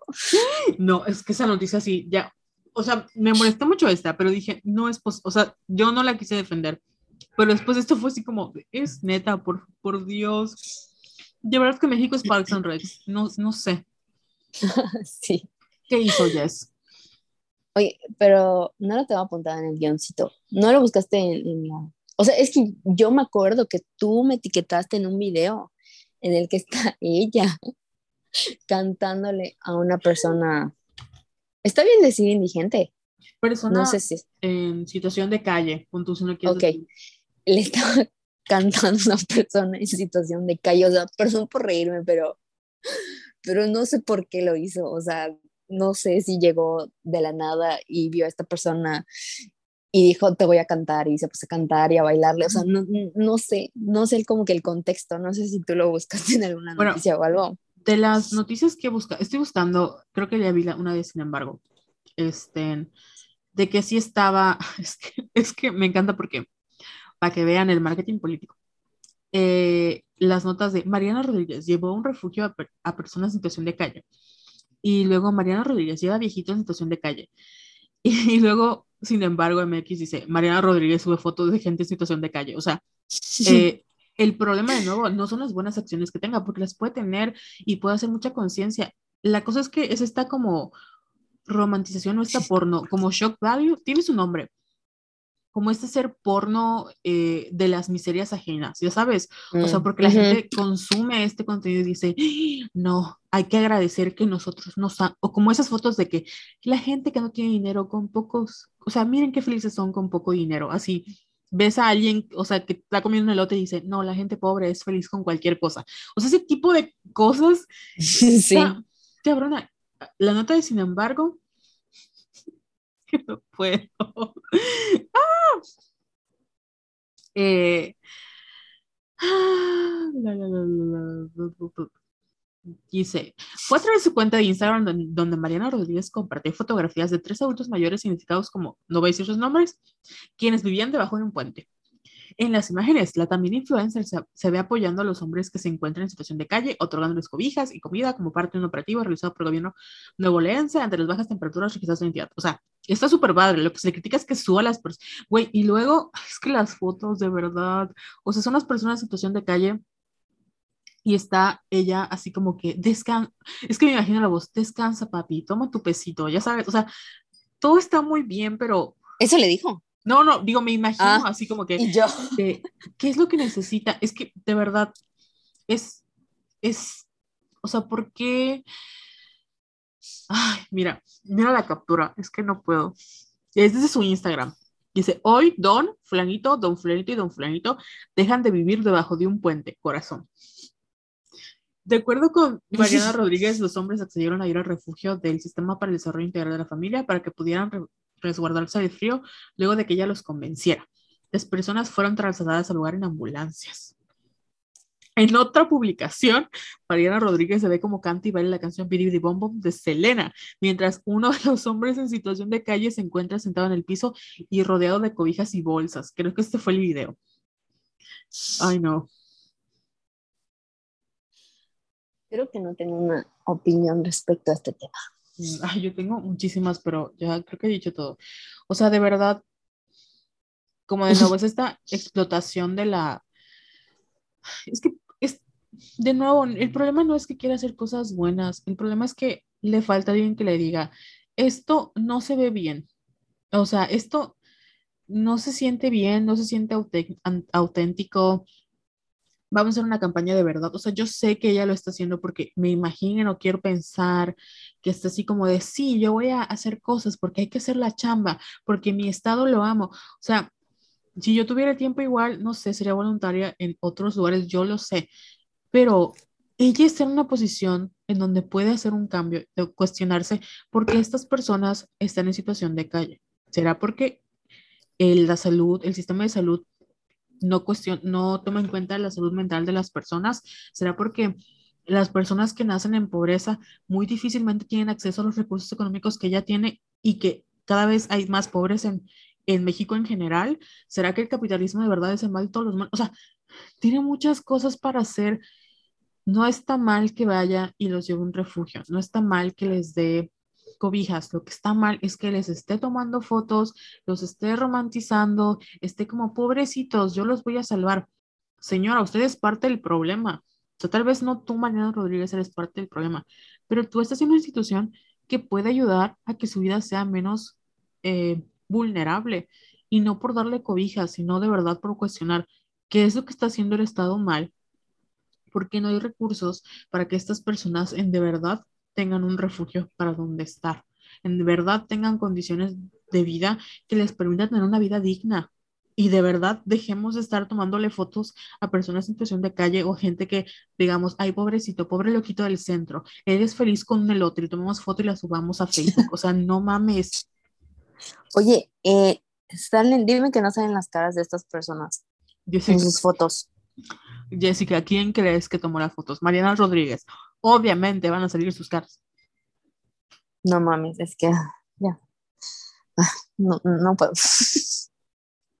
no quiero que salga el odio que tengo aquí, porque trato de, trato de, de, sí, que no me gane como que el odio que siento. Es que además las fotos, güey, o sea, les invito a verlas para que analicemos este. Mm, ay, ¿sabes qué? Voy a entrar. Para que hagamos esto. Güey, hay una foto icónica donde está, le están dando como dos bolillos al viejito. O sea, aparte del señor que se está dando, no tiene bien puesto el cubrebocas. Señor, es un riesgo. Oye, ¿cuál es su cuenta? ¿Por qué no me sale? Mariana RDZ Cantú. Mariana RD. ¿Por qué no me sale? La tienes bloqueada, te voy a pasar el link. ¿Te imaginas que os haya bloqueado? Ay, no creo. No creo, no creo que me conozca. no creo que sepa que la odiamos. Solo me sale Mariana Closet, pero nada que ver. A ver, no creo, a ver, te voy a pasarla. No, aquí está, y te paso la liga en WhatsApp. Ahí está. Es que tiene una N nada más, Mariana. Además, a mí no me engañan que ese cambio de look que se hizo de verdad es como para verse más señora, como más seria. Perdón, me clave leyendo. Ah. Sí se ven sus caras, no, no te tolero, güey, neta, neta, no te tolero, no puedo. O sea, ¿por qué les dan dos bolillos? O sea, ni siquiera puede tener jamón y queso esos bolillos. Voy a ya, ya no hay que ver. es que subió, lo siento, vamos a criticarla. Subió una, una foto en su perfil que dice Mariana Rodríguez Cantú. Las redes sociales se nos han ido de las manos a veces. Luego, la esposa del gobernador de Nuevo León admite errores en su intensa exposición pública, pero asegura que repetiría lo que hizo con el niño que sacó del. Hasta el otro dice, con el niño que sacó del centro de acogida. Y ella comenta, estar con las niñas y los niños de Capullos ha sido lo más hermoso y lo más difícil que me ha tocado vivir. El fin de semana pasado, mucha gente se, sorprendió porque Emilio estuvo, ay, perdón, porque, bueno, sí, ya el niño estuvo en mi casa. En redes hay mucho apoyo, pero también mucho odio. Un acto de amor se convirtió en un escándalo en redes y no está bien, porque pueden estar de acuerdo o no con lo que hice, pero puedo caerles bien o mal. Pueden creer que hago esto con el corazón o no, pero en un mundo que se nos está yendo de las manos, no debemos olvidar que lo más importante son los niños, lo más importante es ayudar. Más allá de la desinformación que se ha generado en las redes sociales, si quieren saber qué fue lo que realmente pasó y mis razones para hacerlo, les pido que le dediquen un poco de su tiempo para leer la entrevista que hace unos días me hicieron en El País. No la voy a leer, mana. Bueno, ya sabemos de nuevo su postura. O sea, Ya, Pero en fin, ¿quiénes somos nosotros para juzgar qué hemos hecho nosotros Así por las infancias? Para empezar, no tener hijos. Eso es loquísimo. de hecho. Pero bueno, güey, me enoja cuando dicen, es que tú has hecho por México. Güey, no me he largado de México. O sea, eso ya es. Sí que tiene que ver que es más conmigo que soy pobre, pero yo creo que todas las personas que están luchando día a día, es muy injusto pedirle y decirle a alguien, ¿qué has hecho por México? Amiga, todos los días me levanto para ir a. O sea, desde que tengo uso de razón, tengo que trabajar para comer, porque si no, no me alcanza. Y todos los días los impuestos suben. Todos los días estoy tratando de sobrevivir como mujer, porque no es lo mismo crecer como, como mujer mexicana en México, como hombre blanco en México, como mujer que pertenece a una comunidad indígena en México, bla, bla, bla, bla. Estamos haciendo lo que podemos con lo que tenemos. Y créeme que hay muchísimas mujeres que están tratando de cambiar el mundo y que lo han dejado de hacer porque su seguridad está en riesgo. Sea, yo no puedo ir a pararme a decir, vamos a salvar a los niños y a las niñas del abuso sexual, porque, güey, me pueden desaparecer. Y hay muchas personas que han estado luchando por un mejor país, que los matan, que los desaparecen, que los descuartizan, que decían ácido, bla, bla, bla, bla, bla. Entonces, ese comentarito de, ¿qué están haciendo ustedes por el país? Güey, estoy tratando y rajándome la madre todos los días para hacer de este lugar un mejor lugar. Créeme que lo estoy haciendo. Que ella tenga más exposición, más dinero y tenga los recursos para hacer todo esto y gane millones de pesos haciendo un trabajo que no tendría por qué publicar en primer lugar, es otra cosa. Ay, ahorita que estabas comentando esto, eh, no sé si te enteraste que asesinaron, creo que ayer, a una periodista que fue a una, ¿cómo se llama? Una conferencia matutina de AMLO y que dijo que estaba en peligro. No, no lo vi. Y la mataron. La verdad es que hoy fue como que el tema en redes, o sea, en Twitter.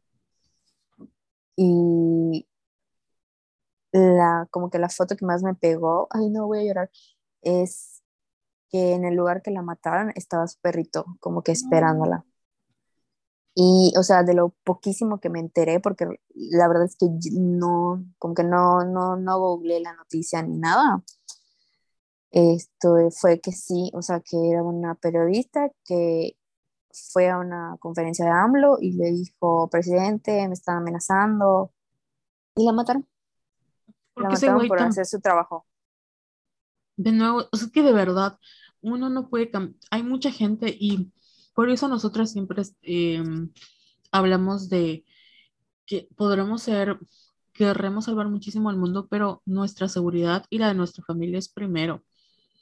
Obviamente no vamos a comparar nuestro, nuestro, entre comillas, trabajo o hobby con lo que hacen miles de activistas todos los días en México.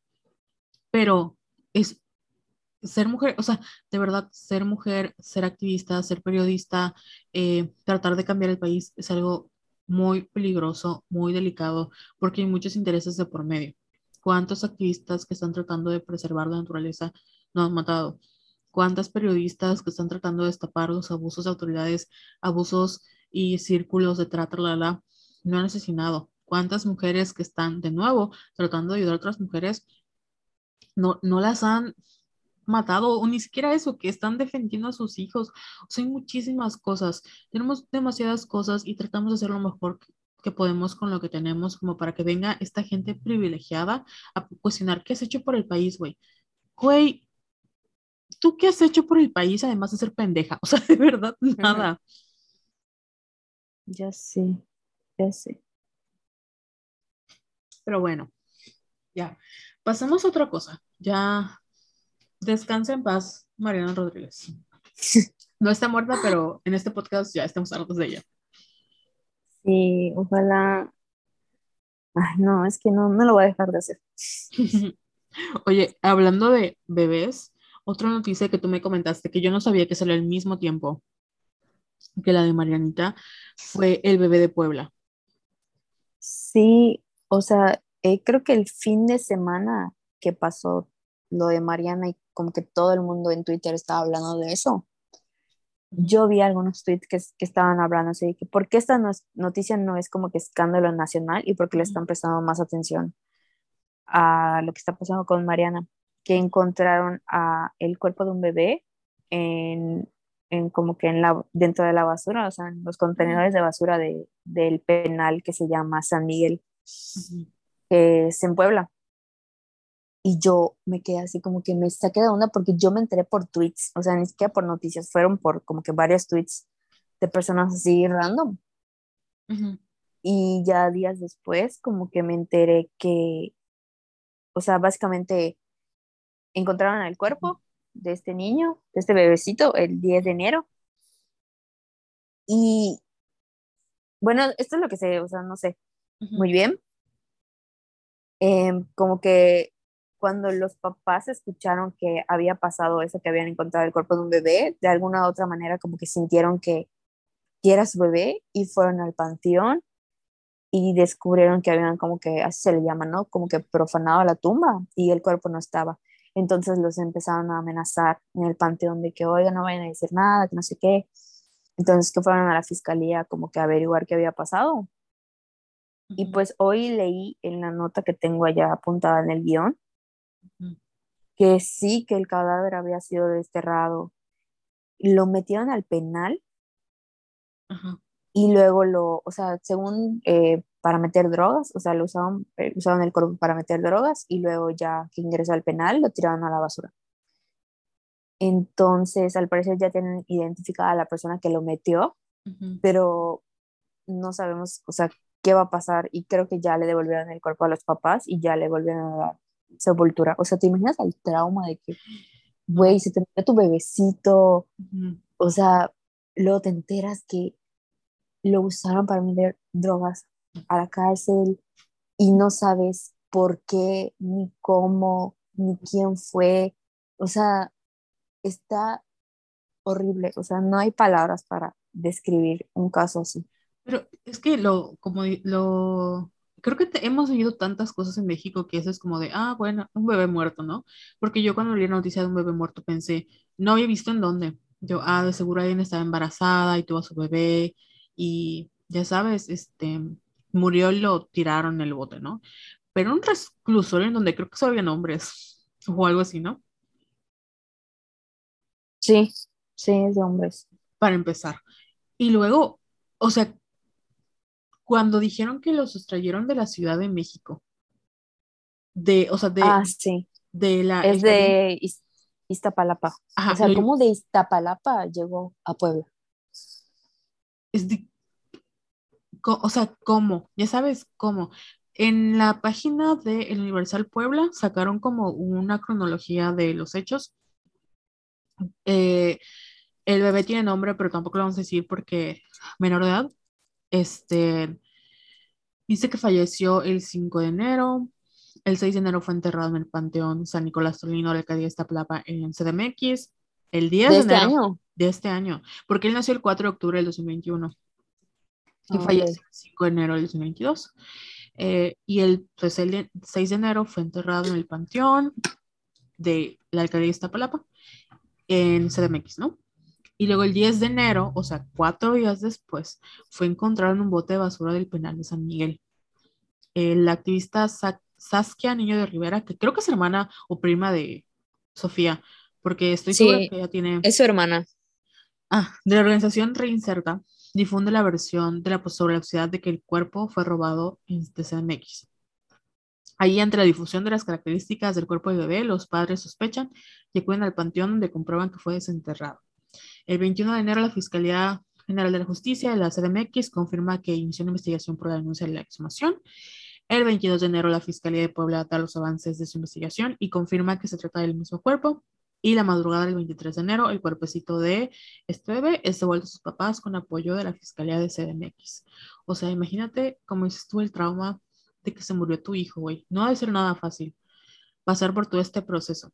para que días después digas, mi hijo, el que, o sea, mi bebé, porque esté muerto, no sigue siendo el bebé de sus papás, güey. O sea, aunque, aunque ya no esté en este plano existencial, es el cuerpo de una persona o los restos de una persona a la que quisiste mucho. Ay, voy a llorar. Es que es muy sagrado. Entonces, sí me da como que el grado de deshumanización al cual hemos llegado en donde este tipo de cosas no nos asustan. Ya sea un bebé hubiera sido una persona, lo que sea, el grado de deshumanización de que no nos asusta y como vi muchos tweets que decían, o sea, vamos a, suponer que fue para drogas, pero pudo haber sido para otras cosas, ya sabes, para que quién es el cuerpo de un bebé. No vamos a, o sea, pudo haber sido para otras cosas. Como por qué, o sea, como por qué. Y una de las cosas que me sorprendió es que decían que el cuerpo estaba intacto. o porque como tú dices, pudo haber sido usado para otras cosas. O sea, estamos en un país, viviendo en un país que cualquier persona puede llegar y desenterrar a tu hijo, a tu hermana, o sea, puede ir a, la tumba de tu ser querido y sacarlo y usarlo para lo que se le pegue la gana. Y es muy probable que nunca sepas quién fue, por qué, o sea, o sea que no haya justicia. Y, y, y cuando sabes dónde está el cuerpo de tus hijos, porque en el caso, por ejemplo, de, por eso había como mucho dolor con el caso de Yotzinapa y con muchas mujeres desaparecidas que buscan a sus hijas. Yo no sé dónde está mi hija. O sea, pon tú que yo ya sé que se murió, ya lo sé. ¿Dónde está? ¿Dónde la voy a ir a velar? O sea, yo no sé si tu cuerpo está descansando. Yo no sé. Y ya no hablemos de que si eres católico, cristiano, lo que tú quieras. Eh, sigue siendo tu hija. O sea, de verdad, sigue siendo alguien a quien quieres, sigue siendo tu bebé, sigue siendo tu hermano, sigue siendo una persona es un, ser humano al que existe mucho o al que tiene, le tienes aprecio, lo que tú quieras. Los cuerpos son sagrados.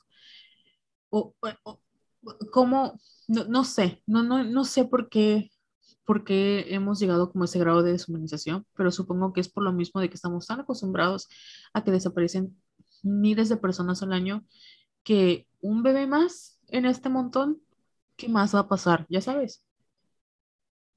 Sí, no mames. Nosotros queríamos hacer esto de chismes y acabamos todas enojadas.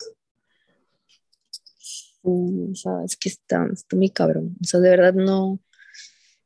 No, es que no quiero sonar cliché, pero es que no hay palabras. O sea, ¿cómo describes esta? O sea, es que es una tragedia, güey. por, eso entiendo cuando mucha gente cómo se desconecta de todo lo que pasa en redes sociales. O sea, de verdad es muy cansado ver, así como fue muy cansado leer tantas cosas de COVID, creo que es muy cansado leer ese tipo de cosas. Vivirlas ha de ser horrible, pero leerlas y consumir una y otra vez desaparecidos, descortizadas, muertos, si bien es necesario para exigir justicia, llega un punto en donde es too much.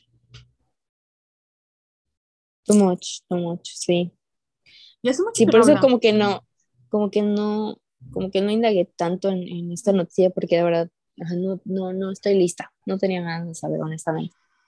Y bueno, pero eso igual cuando a veces no hablamos así como mucho, nos clavemos muchísimo con noticias como muy fuertes, es por lo mismo, porque creo que todas vivimos cosas muy feas y no queremos caer en este morbo de, ah, vamos a analizar todos los problemas del país, como que yo sé que ustedes lo saben, ustedes también lo saben, todos lo sabemos. Estamos haciendo lo mejor que podemos con lo que tenemos. Así es.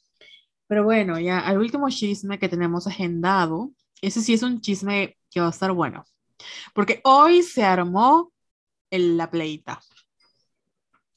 estuvo cagado porque le llovió a este pobre hombre. Me da, me da pena, porque no, creo que no se la esperaba. Pues yo no sabía que era el vato de gorilas. Sí, o sea, sí es un músico respetado porque es como que el líder de Blur y el co-creador, según yo, co-creador de, de Gorilas. Entonces, pues sí son bandas súper importantes, ¿no? Como que en la industria musical, sobre todo del rock. Pero ¿quién te manda a meterte con Taylor Swift? ¿Quién te manda? Mm, yo me enteré porque sigo, o sea, para todos los, las Swifties que nos estén escuchando, si todavía no siguen a la tía, a la tía Taylor en Twitter y en Facebook, vayan corriendo, porque de verdad todo el día están tuiteando sobre Taylor y todo lo que quieran saber de Taylor, allá lo pueden encontrar. Entonces vi que, o sea, estaba yo así como que scrolleando en Twitter y vi que Taylor le había contestado así súper fuerte a un güey y yo, ¿qué está pasando? ¿Qué está pasando? Y ya leí como que el tweet y resulta, resulta que el LA Times entrevistó a este Damon Albarn y el güey, o sea, estaban hablando como que de, de, pues, de la industria, ¿no? Y de la música y la mamada. Y este estúpido dijo que Taylor o sea, pero con unas, lo que más me molesta es que con, la, con, con esta audacia, esta seguridad de Taylor Swift no escribe sus propias canciones. Hay una gran diferencia entre un compositor entre un compositor y un compositor que coescribe. Un compositor realmente interesante es Billie Eilish y su hermano. Es más oscuro, menos infinitamente optimista y Billie es sensacional. Y creo que la entrevista, la verdad, o sea, confieso que no leí completa la entrevista porque no pienso darles un pinche clic al pinche LA Times y menos a ese güey. Pero entendí por capturas que como que le, no sé si es entrevistadora o entrevistador, que le dijo, no, o sea, no mames, bueno, no así, ¿verdad? Pero sí le dijo así como que Taylor Swift sí escribe sus canciones. Y es cuando él respondió esta mamada. Y todos así de, es neta, o sea, hasta Taylor le dijo, güey, que tú digas esto es como que es, realmente jodido, ¿no? O sea, estás pendejo. Y siento que sí, ay, bien, bien bajado ese, ese balón, Taylor, porque... ¿Qué le puso ella?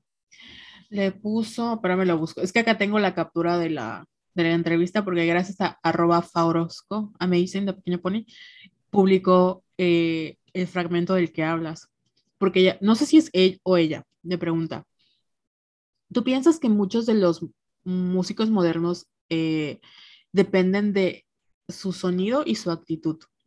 Y él dice, nómbrame uno quien no. Y luego esta persona dice, ella tal vez no es de tu agrado, de tu gusto, pero Taylor Swift es una excelente eh, compositora o escritora, songwriter, o sea, que escribe canciones, ¿no?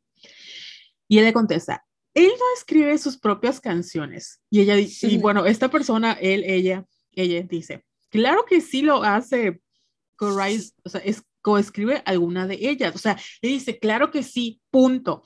Coescribe alguna de ellas, ¿no? Y luego él dice, o sea, la audacia, como tú mencionaste, eso no cuenta. Yo sé qué es coescribir. Coescribir es muy diferente a escribir.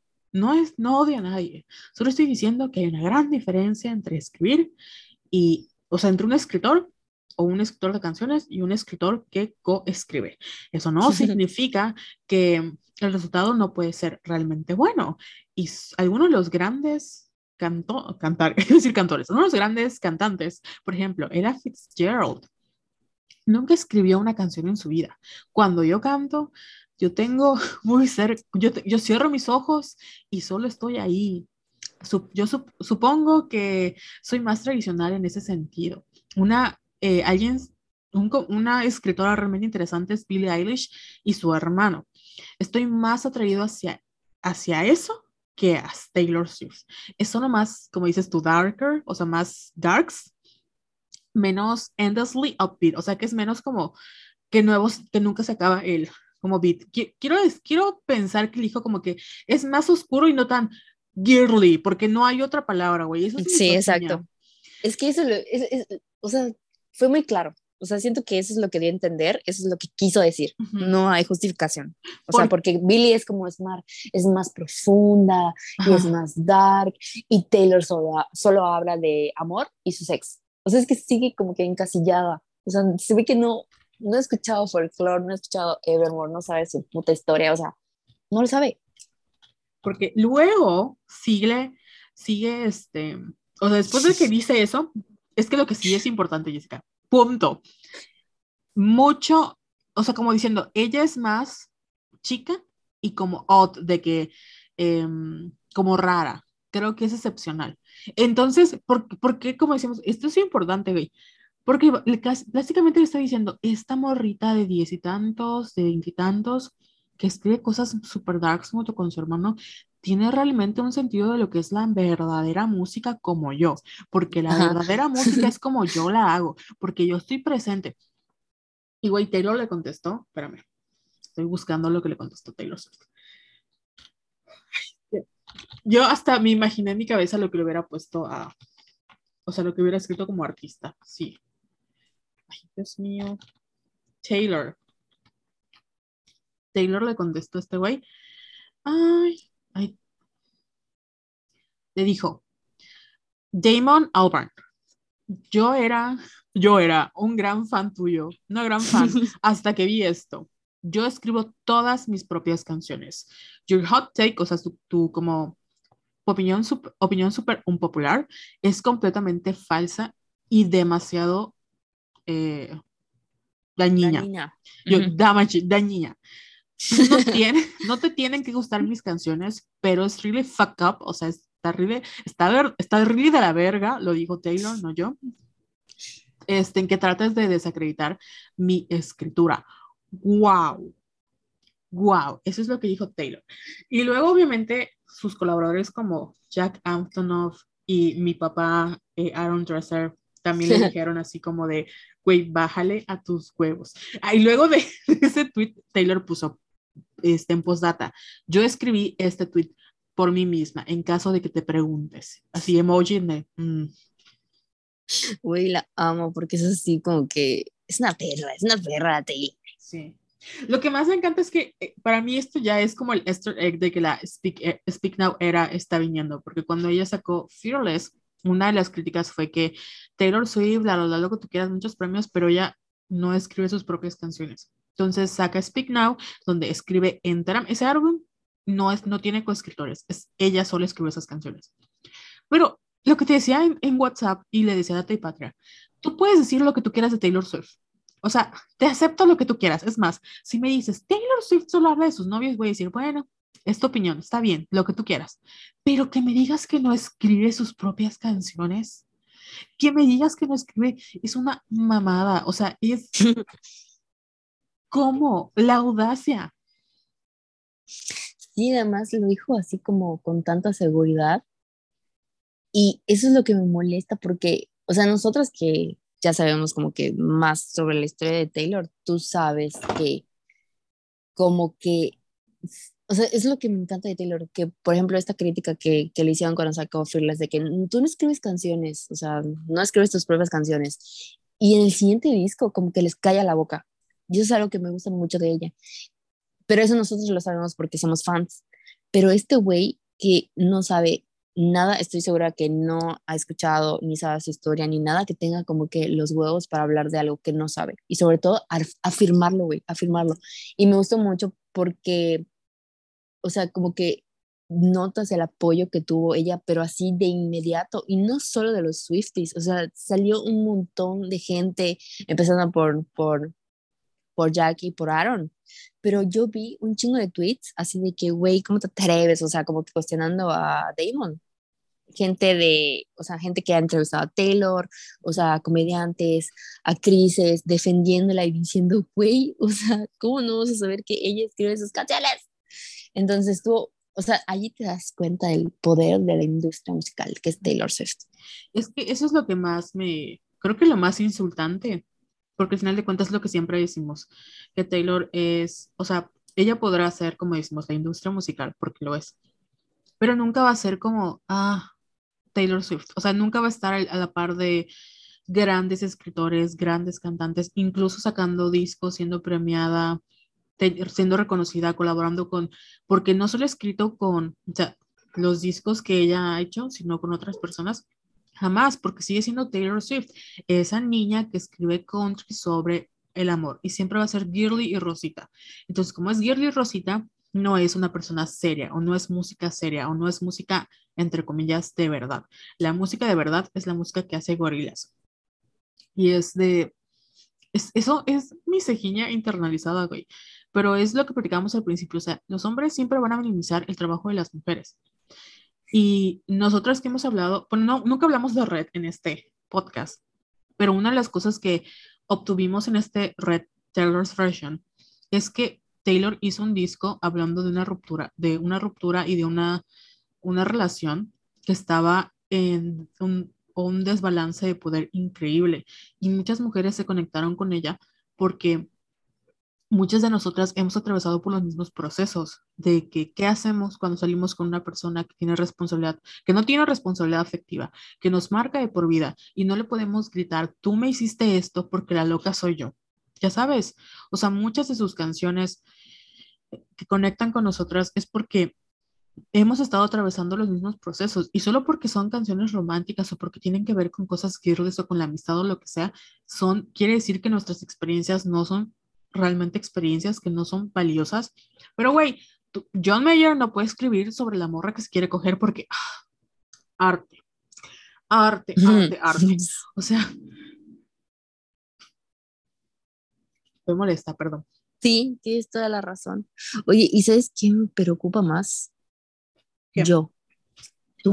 Es que siento que, o sea, es que cuando, siento que no soporto que hablen mal de Taylor. O sea, sí me pongo muy malita me pongo muy, o sea, uh, eso no te lo conté, pero una persona que, no sé qué estábamos hablando del video de Well, o sea, de la canción, y yo le decía, no, es que Jake hizo esto y esto y esto. Y esa persona me decía, pero ¿cómo es que le crees? O sea, ¿qué tal es una mentira? Y yo, ¿sabes qué? En tu perra vida vuelvas a hablar mal de Taylor Swift enfrente de mí. O sea, y no te atreves a decir que es una mentirosa.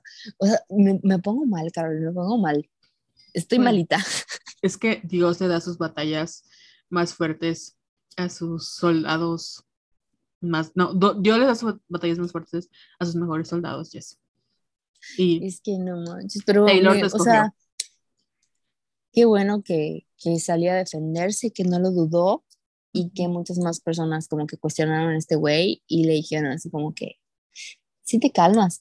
Y yo no sé tú qué opines de su a mí se me hizo súper super falsa su disculpa y como que quiso decir, güey, no, o sea, como que me malinterpretaron, ¿no? O sea, al final lo, lo redujeron para que hagan click, clickbait, clickbait, como se diga. Pero sí me gustó que se disculpe, o sea, aunque no haya sido 100% honesta, eh, o sea, creo que sí fue importante que, que dijera, ay, ups, la cagué, ¿no? Sí, lo hizo para no ser más grande, entre comillas, el problema, pero la verdad es que es que es de nuevo el problema, como dice ella, te puede no gustar mi música. Y creo que todos los Swifties estamos de acuerdo. Te puede gustar, te puede caer bien Taylor Swift o no. Pero ya de ahí querer menospreciar su trabajo es otra cosa. Ya sabes, porque hasta como, porque si lo pasas, por ejemplo, Kanye West, Kanye West sabemos que es una horrible persona, sabemos que nos caga la madre. Y aún así, este, entendemos porque, bueno, hay gente que lo consideraba un genio en su momento y ahorita ya está este, perdiendo su don. Pero tú no puedes tocar a Kanye West porque Kanye West es un genio de la música. de nuevo, hay hombres que violan, que son horribles personas como Ex, Extentation, como o sea, que buscan a menores como Drake, la verdad, y no puedes tocarlos porque su música y su genialidad como que los, de una u otra forma los protegen y son importantes. Tenemos el caso de este güey Djokovic que hablamos al principio. O sea, él es un asco de persona, está poniendo en riesgo a toda una nación, güey. Ya no, ya no una persona, a toda una nación que se protegió del COVID, pero es el mejor tenista. Entonces, me, sí me hace cuestionar muchísimo cómo no importa lo que Taylor Swift haga, no importa cuántas veces demuestre que ella eh, puede, que ella tiene la creatividad, que ella vende millones, que ella es de industria musical, siempre va a ser, mm, pero no vale, no vale porque eres Taylor Swift, ya sabes.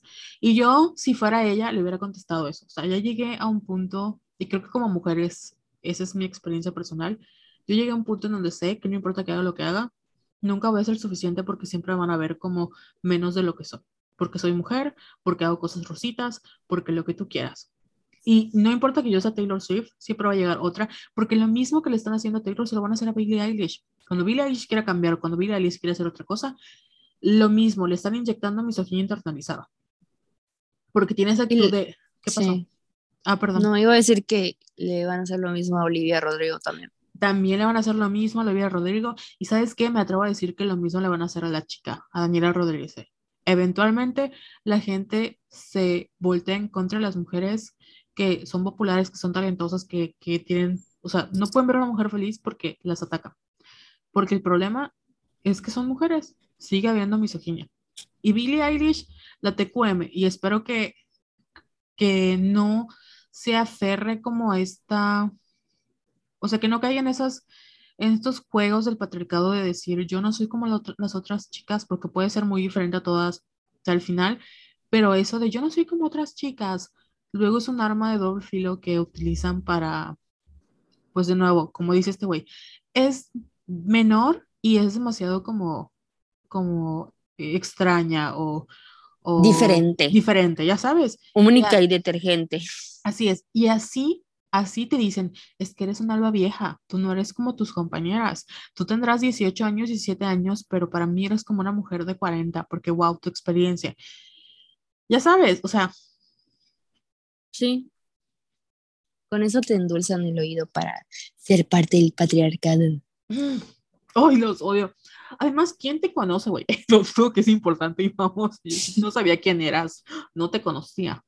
Eso me dio mucha risa, o sea, que todos decían así como que, ¿quién es este güey? Y yo, yo sí lo ubico, esto de, pero sí estuvo muy cagado, o sea, estuvo muy cagado que todos dijeran, güey, ¿tú quién eres? O sea, y, y, sí es importante el güey, o sea, realmente sí es importante, pero mira, aquí nadie habla mal de Taylor Swift. Nadie. Porque, como siempre, o sea, la puedes criticar, puedes criticar muchas otras cosas de ella, pero que no escriba sus canciones es una reverenda mamada. Sí, oye, y sabes que ahorita que mencionaste que no pueden ver a una mujer feliz, no está en el guion, pero me acordé de Yuya. Se están cancelando a Yuyita, o sea, no puede ser, no puede ser, déjenla en paz. ¿Pero por qué la están cancelando? Cuéntame. Según yo, porque están diciendo que tiene como que una maternidad privilegiada o algo así, y es como, güey, o sea, es Yuya haciendo fotos, o sea, em, historias y hablando como que de su maternidad que fue deseada y que obviamente pues sí es privilegiada porque tiene mucho dinero, pero no por eso tenemos que juzgarla o criticarla o minimizarla. Ah, ya me acordé, porque según algunas personas está romantizando la maternidad y es como, ¿qué pido? O sea, ¿qué pasa por sus ventas? O sea, es obvio que ella está muy feliz y comparte cosas, ¿no? Y sí entiendo esta parte de que digan que es privilegiada, porque seguramente pues sí lo es, güey, o sea, Yuya tiene un emporio ya que ella misma creó con el sudor de su frente y no tiene nada de malo, no tiene nada de malo. Creo que lo, o sea, estamos platicando, ¿no? De que en ningún momento, o sea, yo jamás he visto que yo diga, es que ser mamá es lo más maravilloso. Siempre he dicho, en mi experiencia, al menos de las cosas que he visto con ella, siempre he hablado de, y antes de que tuviera su hijo, siempre hubo esta conversación de que Yuya es feliz porque es una maternidad deseada. O sea, eso es lo que una persona que quiere ser mamá disfruta. Y ella lo yo creo que vi el video de cuando regresó a YouTube con Mar y dijo, ha sido lo más cansado, o sea, he estado en el baño haciendo mis necesidades con mi hijo, la, la, la, es, es horrible, pero no lo cambio por nada porque lo disfruto.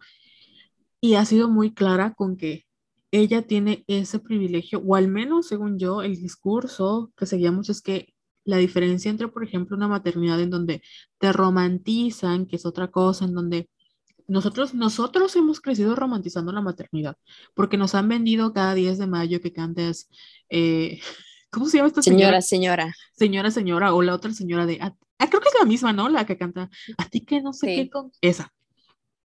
O sea, toda la vida hemos crecido como poniendo el papel de que como mujeres la maternidad es lo mejor del mundo, que es lo que realmente nos va a hacer sentir que somos mujeres de verdad, como que nunca hemos experimentado ningún amor hasta ser madres. Y esta es una romantización de la maternidad, porque la maternidad no es bonita. O sea, la maternidad es el embarazo, es grotesco, ciertas cosas es grotesco, bla, bla, bla, bla, bla. Pero las personas que quieren ser mamás, aunque hayan cosas horribles, van a seguir disfrutando de ser mamás porque quieren hacerlo, porque es lo que desean. Y Yuya es una persona, una, una mujer que desea ser mamá. Yo no, o sea, yo no podría hacer lo que Yuya hace. Aunque esté con su bebé, no voy a sentir, ay, wow, quiero un bebé. No, porque no quiero un bebé. Sí, dejen ahí en paz, por el amor de Dios. Eso sí es comentario hater. Y lo que decía, lo mismo, o sea, como que yo siento que a Daniela Rodríguez se la van a cancelar muy pronto. Sí, Y me da mucha pena porque esta semana igual fue tendencia porque fue al programa de Pinky Promise de Carla Díaz y contó que como que tuvo un episodio muy fuerte de depresión y yo, ay mi vida, escogiste la carrera incorrecta para tener problemas de salud mental, pero esperemos que no, no suceda. Esperemos que no, o sea, es que mi prima una vez, tengo una prima que es TikToker y es muy famosa en redes. De hecho, varios amigos se me enviaron TikToks de ella y yo así de, es mi prima. Pero no les voy a decir quién es, ¿verdad? Me acuerdo que una vez estaba como que en crisis porque hace contenido feminista y le quedan muchos güeyes así nefastos. Entonces yo le dije, güey, bloquea tus comentarios. Diga, no, es que yo no puedo bloquear mis comentarios. Bloquea tus comentarios y suena horrible, pero que no te importe, porque no vas a, o sea, vas a poner en riesgo tu salud mental por estar leyendo cosas que sabes que no son, o sea, no son positivas para ti. Tu vida real, sí es cierto, es tu trabajo, lo que te gusta, tu hobby, todo. Pero no puedes perder de vista lo que es real para ti. Y las redes sociales es gente escribiendo odio, es, son cuentas, o sea, es gente que hay detrás, pero tu vida, tu, lo que tú haces en el día a día, con tus amigas, es gente que quieres, tu novio, tu amiga, tu prima, o sea, esa es la gente real. No puedes em, o no, no debes eh, rodearte o creer que porque la gente te odia, o sea, porque esos comentarios horribles eh, quiere decir que eso es lo que mereces, porque no es así. Me alegra que ya, siento que ya pasamos como que esa etapa, porque de hecho hace poco, ¿te acuerdas que te dije, entré a la página de Somos Violetas, a la de Facebook, y vi que había un montón de comentarios así de vatos odiosos en el meme de Andrew Garfield. Ah, sí. Y yo le dije a Carol, oye, Carol, no había visto que sí se compartió así como mil veces y que además tenía muchos comentarios de, de hombres. Para que vean que de verdad, o sea, mm, sí leemos sus comentarios, o sea, de ustedes, que son muy bonitos y las queremos mucho, gracias pero como que ya tenemos este filtro así de que, güey, no voy a leer los comentarios de, esos güeyes, porque...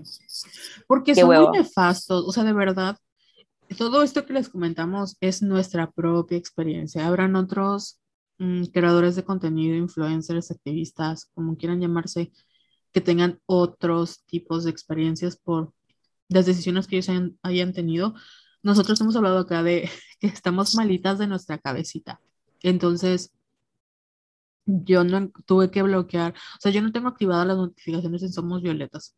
A veces ni siquiera, o sea, sí las leemos, pero pasan meses a veces, hasta en los correos, porque es muy cansado estar leyendo em, pues situaciones de abuso, la, la, la, y luego leer a güeyes que están así como maldita, feminadas y bla, bla, y escribiendo cosas muy nefastas, y luego se ponen a pelear, porque ya las conozco, se ponen a pelear que está en todo su derecho también para hacerlo, pero también es muy cansado este, estar como en esas interacciones en donde ellos no van a aprender. O sea, su trabajo como trolls es causar daño y burlarse de ti. Que por cierto, me acabo de acordar que nos invitaron a participar en un como pequeño video reportaje en AJ Plus en español sobre la cultura de la cancelación.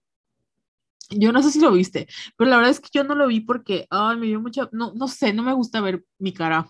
O sea, me siento así como celebridad cuando dicen que no ven las películas en las que están, pero es que me da así como que, ay, no.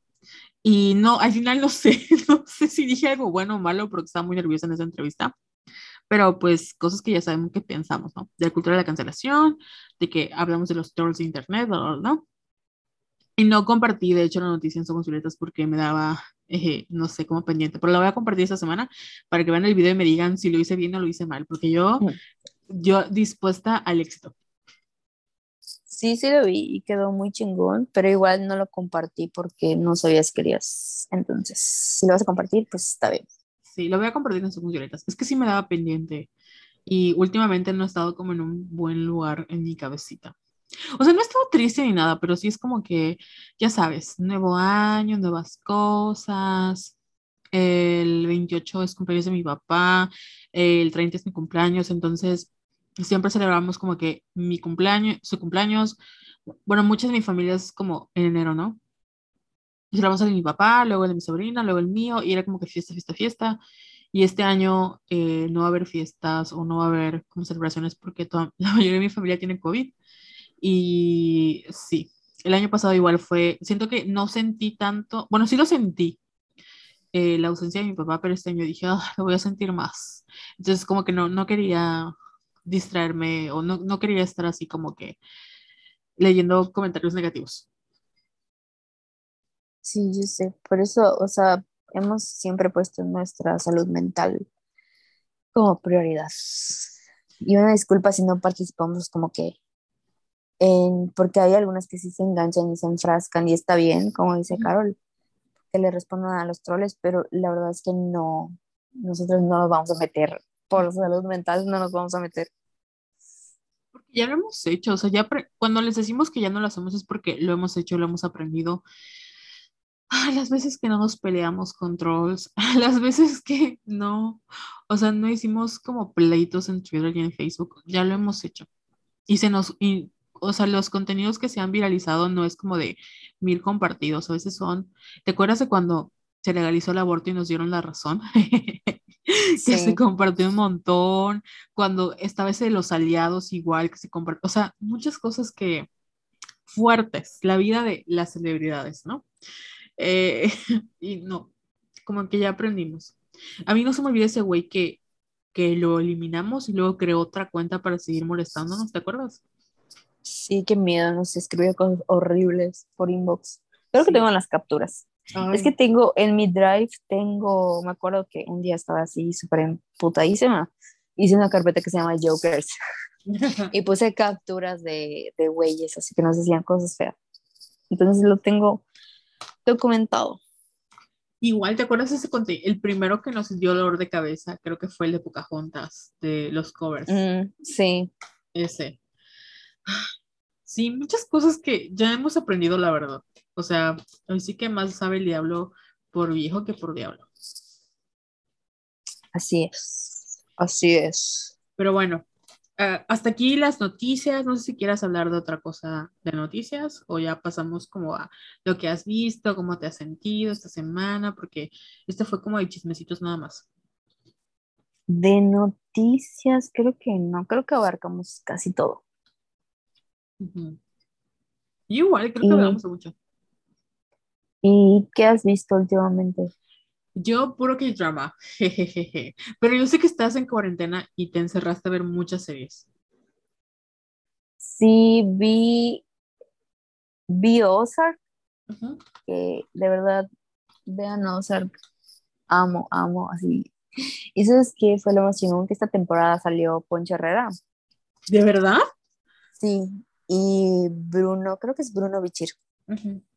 Sí, Bruno. O sea, y tú, y tú cuando ves que dice que algún mexicano va a salir como que una serie gringa, tú dices, ay, van a salir así dos segundos. Y pues no.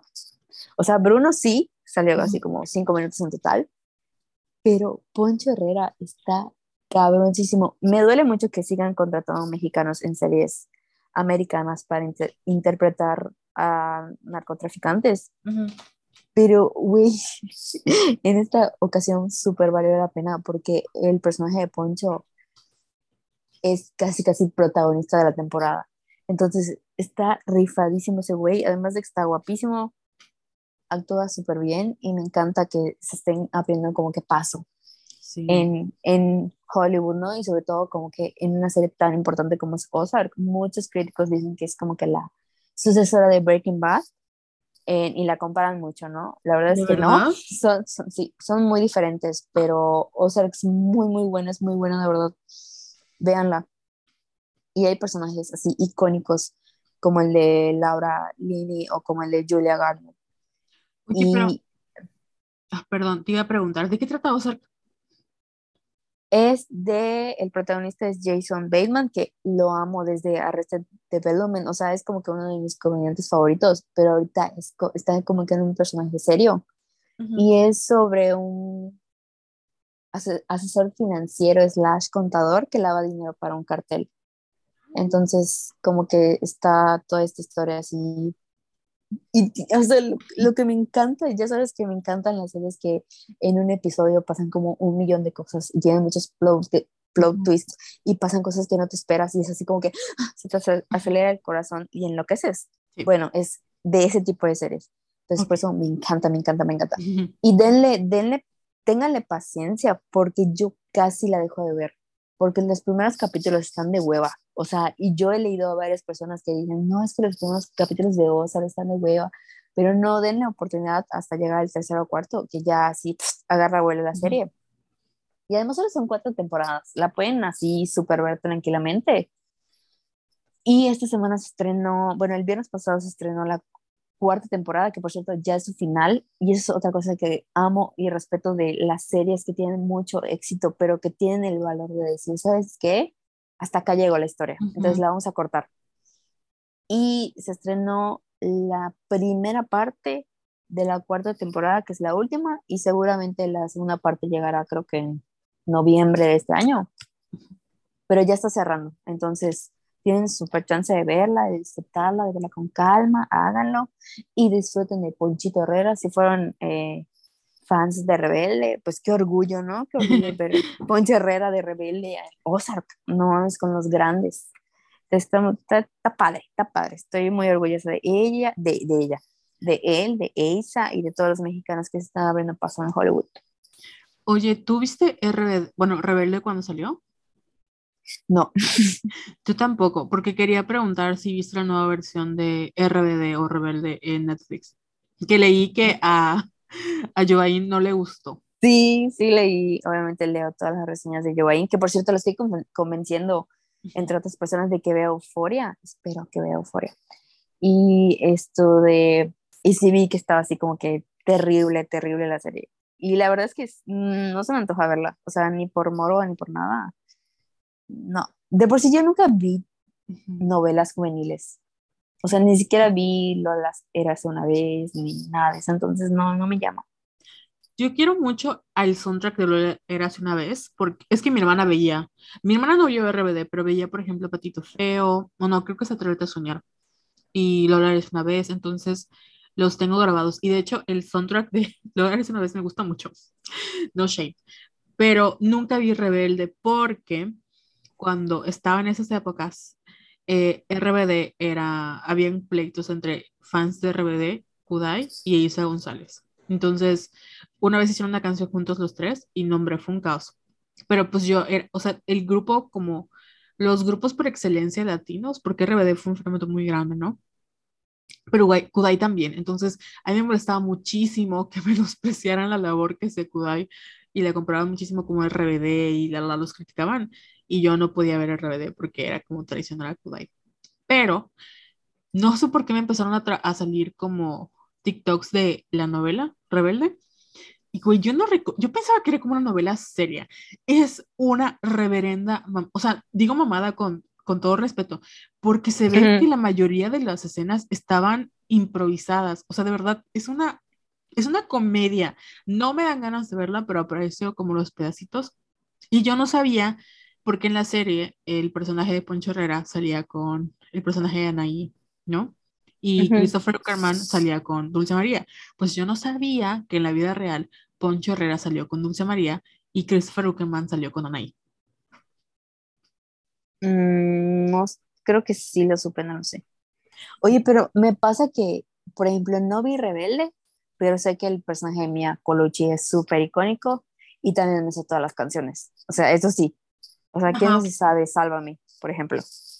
Ya sé, es que como que era parte de, de nuevo, no vi la serie porque pues enemiga, pero me sé las canciones y sé qué pasa como que con cada storyline, por ejemplo, que Roberta, que es Dulce María, era hija de una cantante que es esta Nicole, no Nicole Kidman, iba a decir, ay, perdón, este, esta mujer, no se me olvidó el nombre, este, ay, el bombón asesino. No recuerdo su nombre. Ah, Ninel Conde. Ninel Conde, ándale. y que está, el personaje en el conde estaba como enamorado del papá de Mia Colucci, y están ahí y así, ¿no? Pero más allá no. Los pedacitos que me han salido me dan risa, pero no se me antoja como verlo, la verdad. Perdón. No, ni yo no pienso verla, ni la nueva, o sea, ni la nueva versión tampoco. Pero hablando de gente que ya tiene que comer, perdón, no, no es eso, es que me, me, me causa mucha emoción, pero al mismo tiempo me, me causa como mucho shock, porque no sé si viste que van a hacer un nuevo tour del, así como hicieron del 90 Pops Tour, hicieron uno de los 2000 Pop Tour. Y en esa gira va a estar Kudai, Nicky Clan, Motel. ¿Neta va a estar Kudai? Va a estar Kudai, güey. No sabía eso. Yo emocionado porque hasta la fecha creo que solo hay en Monterrey, Puebla y CDMX, o no sé si es Monterrey, Guadalajara y CDMX, como esas tres fechas, pero van a ser ver así como puros grupos que obviamente en los 2000 fueron como muy icónicos, excepto RBD, y yo voy a ir al concierto. Yo no sé qué voy a hacer, pero yo tengo que ir a un concierto porque yo nunca he ido a un concierto de Kudai solo. O sea, he ido como a los conciertos EXA, pero con una Kudai Ishmaquil, que eso fue súper icónico, mi mamá no me dejó ir. Y hasta la fecha no se lo perdono.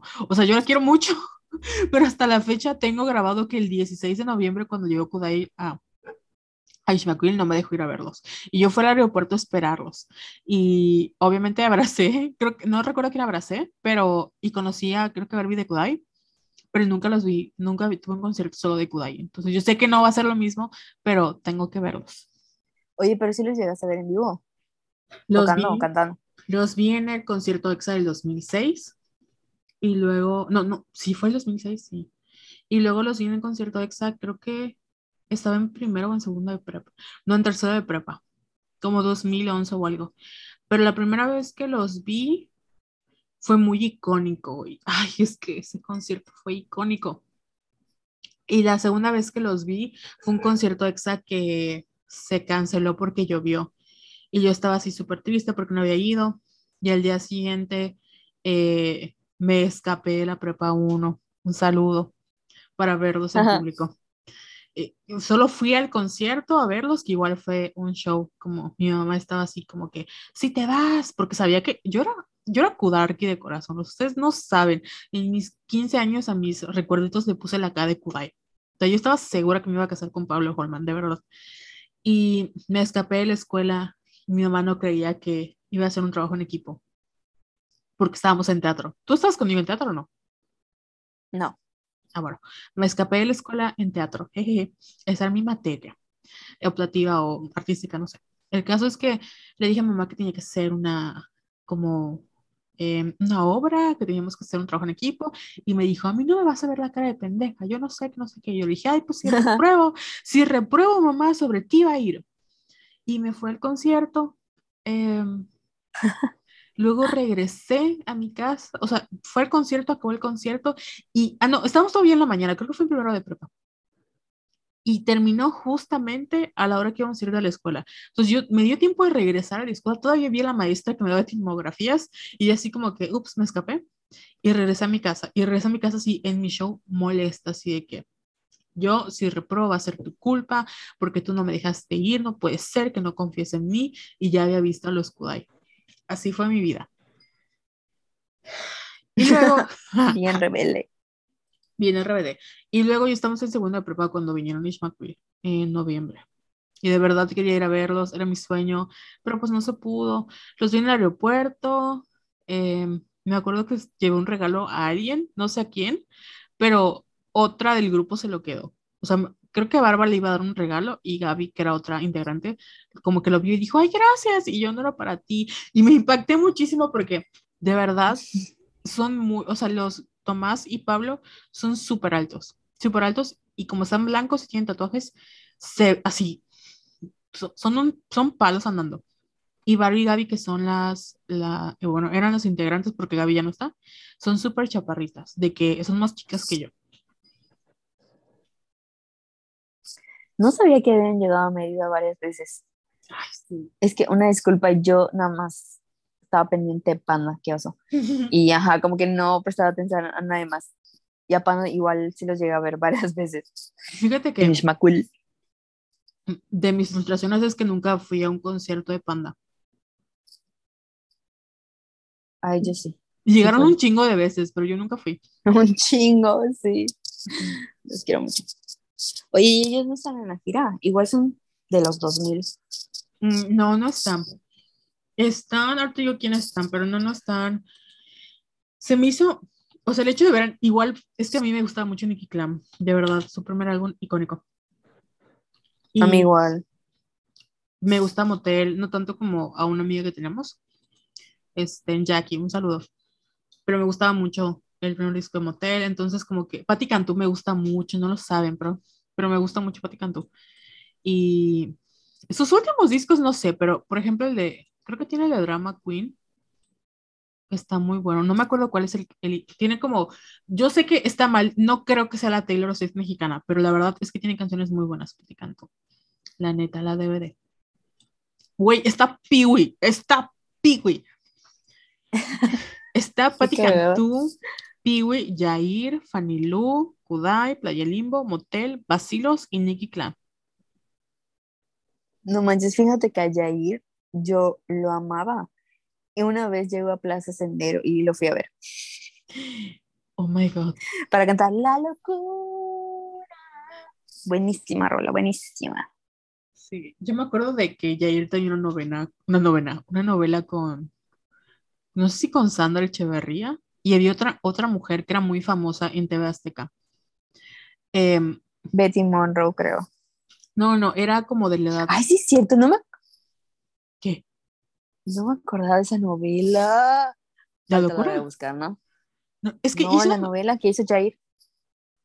es una novela con, con, con Sandra Echeverría e hizo otra con esta mujer que te digo que eh, fue muy famosa y tenía una novela llamada eh, León no es como lo pintan, que salía esta mujer que no sé su nombre, pero siempre hacía papel como de que es que soy fea y normalmente no era fea, pero no sé. Este, pero me acuerdo que esa novela me traumó porque creo que hubo como un cambio de actriz y fue, fue como una versión de Belinda en Cómplices al Rescate, pero, o sea, no tan traumática, pero sí, sí recuerdo, recuerdo muy bien el capítulo en el que hubo ese cambio de actriz y sí me choqueó porque, o sea, el ver cómo, cómo tienen que cambiar la trama entera por la salida de una persona. Y, ay, no, qué horror. Oye, no me ¿Qué? acordaba de esas. Ay, era Marta. Ay, ¿cómo se llama esa niña?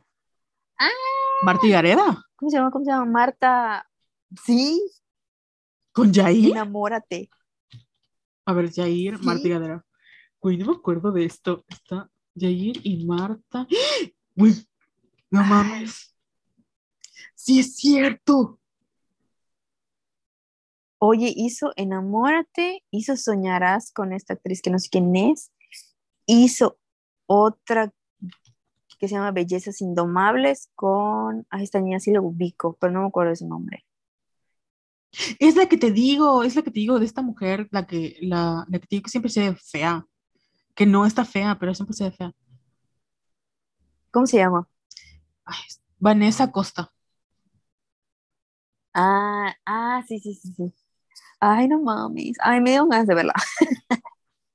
Yo no sé si ya viste Las Juanas, pero yo la, esa sí me gustó mucho y la vi hace como dos años otra vez. Ah, es muy cuestionable, pero me agrada ver como estos actores, es que siento que ya no hay, bueno, yo no soy de ver novelas, pero mi papá veía muchas novelas, ¿no?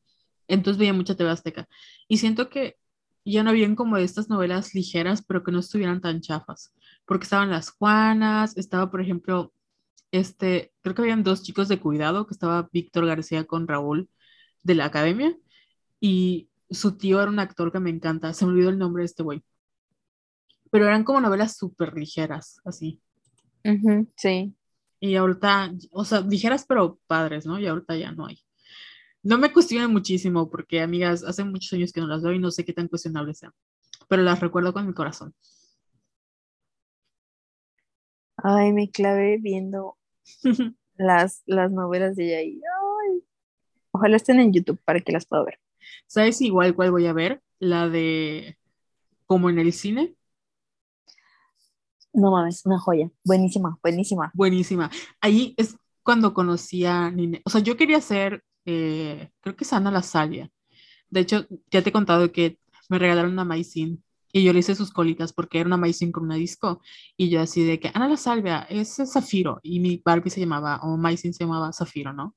Y jugaba que era parte de las joyas. Qué cagado. Ay, sí, muy buena. Ahí fue cuando me enamoré de Mauricio Ockman. Ah, sí. Ah, sí es cierto, sí sale Mauricio Ockman. Sí. ¿No está muy bebé? Como para ser pareja de Lorena Herrera. Sí, Lorena Rojas. Ah, Lorena Rojas, sí es cierto. Que Creo que sí, estaba, estaba chavillo. Pues bueno, eh, también vimos Encanto esta semana, pero ese fue el episodio que no se grabó. Un episodio traumático. Eh, no quiero hablar de esa película. Me gustó mucho. Yo la vi en inglés. Em, la recomiendo que la vean más en inglés porque ya hice la comparación con las canciones y la verdad creo que en inglés está más emotiva. En español está pegajosa, pero en inglés está muy emotiva. ¿Te gustó Encanto, Jess? Sí, está bonita, pero no esto de... Siento que no, no sé, pero creo que eh, tiene que ver porque, o sea, porque la vi cuando tenía COVID y me sentía así medio derrotada, entonces a lo mejor por eso no le presté atención y porque usualmente cuando veo las películas de Disney, la última que vi fue Luca, que si lloré mares, con Encanto no, o sea, como que ni me emocioné, ni lloré, ni, ni me traumé con las canciones, ni nada, o sea, fue una experiencia rara, pero que se atribuye a COVID, pero sí está bonita.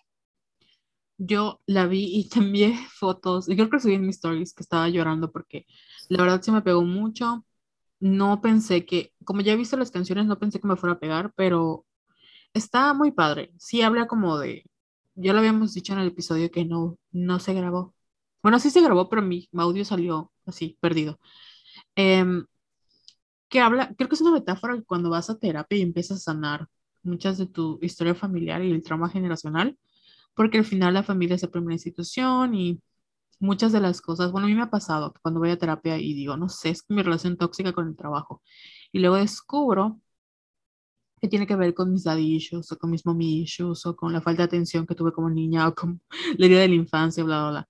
Entonces, creo que es un, una buena metáfora, sí está muy condensada. La verdad es que siento que yo no la volvería a ver, pero tiene más que ver con que, no, no sé, me gustó, pero, ajá, como que no la volvería a ver, no sé por qué. Tal vez dentro de tiempo la volveré a ver, pero mm, no me atrapó así como para volverla a ver. Pero sí está buena, sí está buena las canciones, se los recomiendo mucho.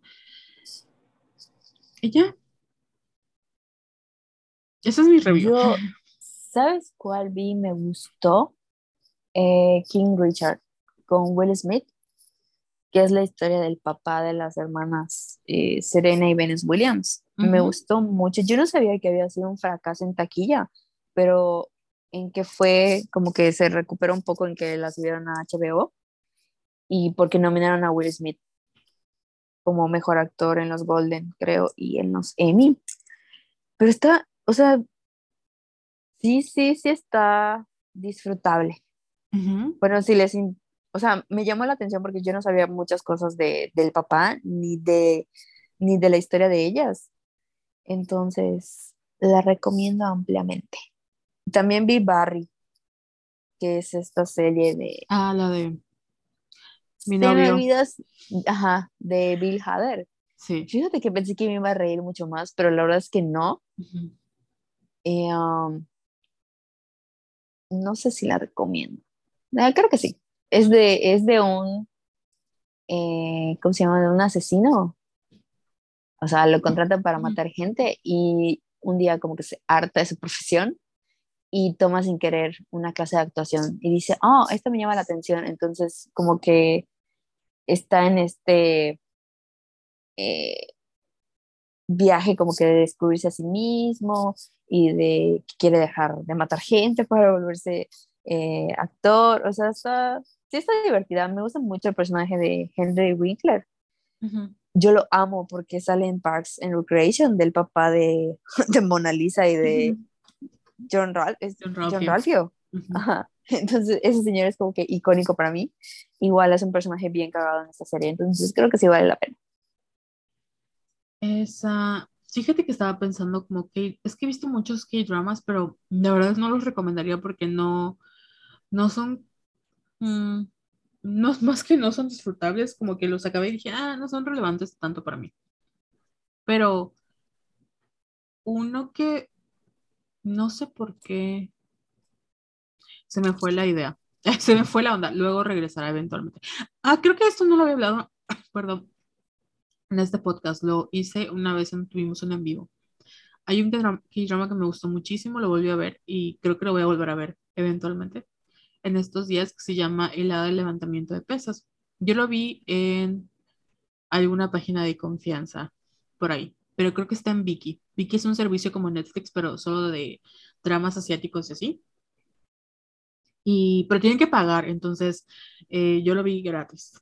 Pero bueno, el caso es que es como una historia centrada en la en una universidad en donde todos hacen, ya ves como tienes la Universidad de Contaduría, la Universidad de Antropología, pues acá es de deportes.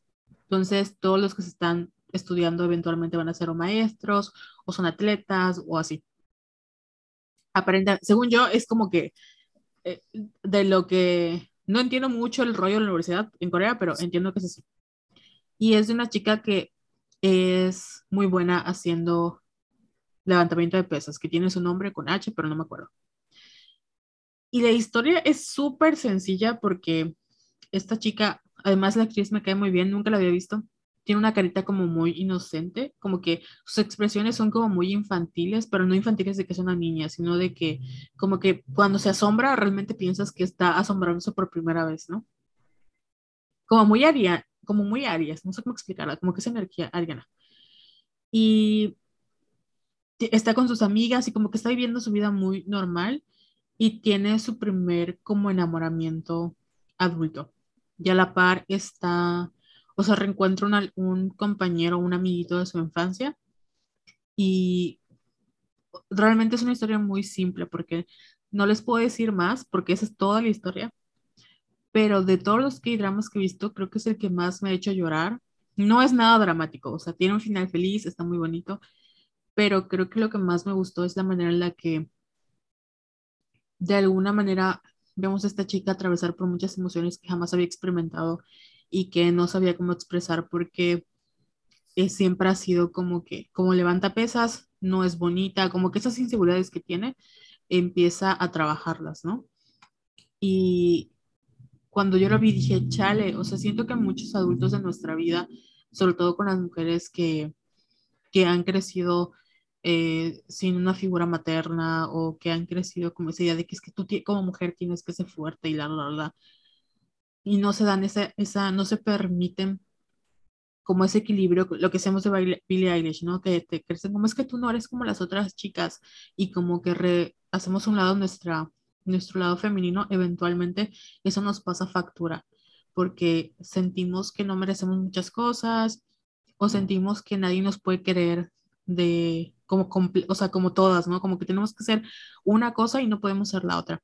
Me gustó muchísimo este drama, tiene 16 episodios, está divertido, está, no recuerdo que tenga como algo súper tóxico, pero si hay algo por ahí, discúlpenme, está muy bonito.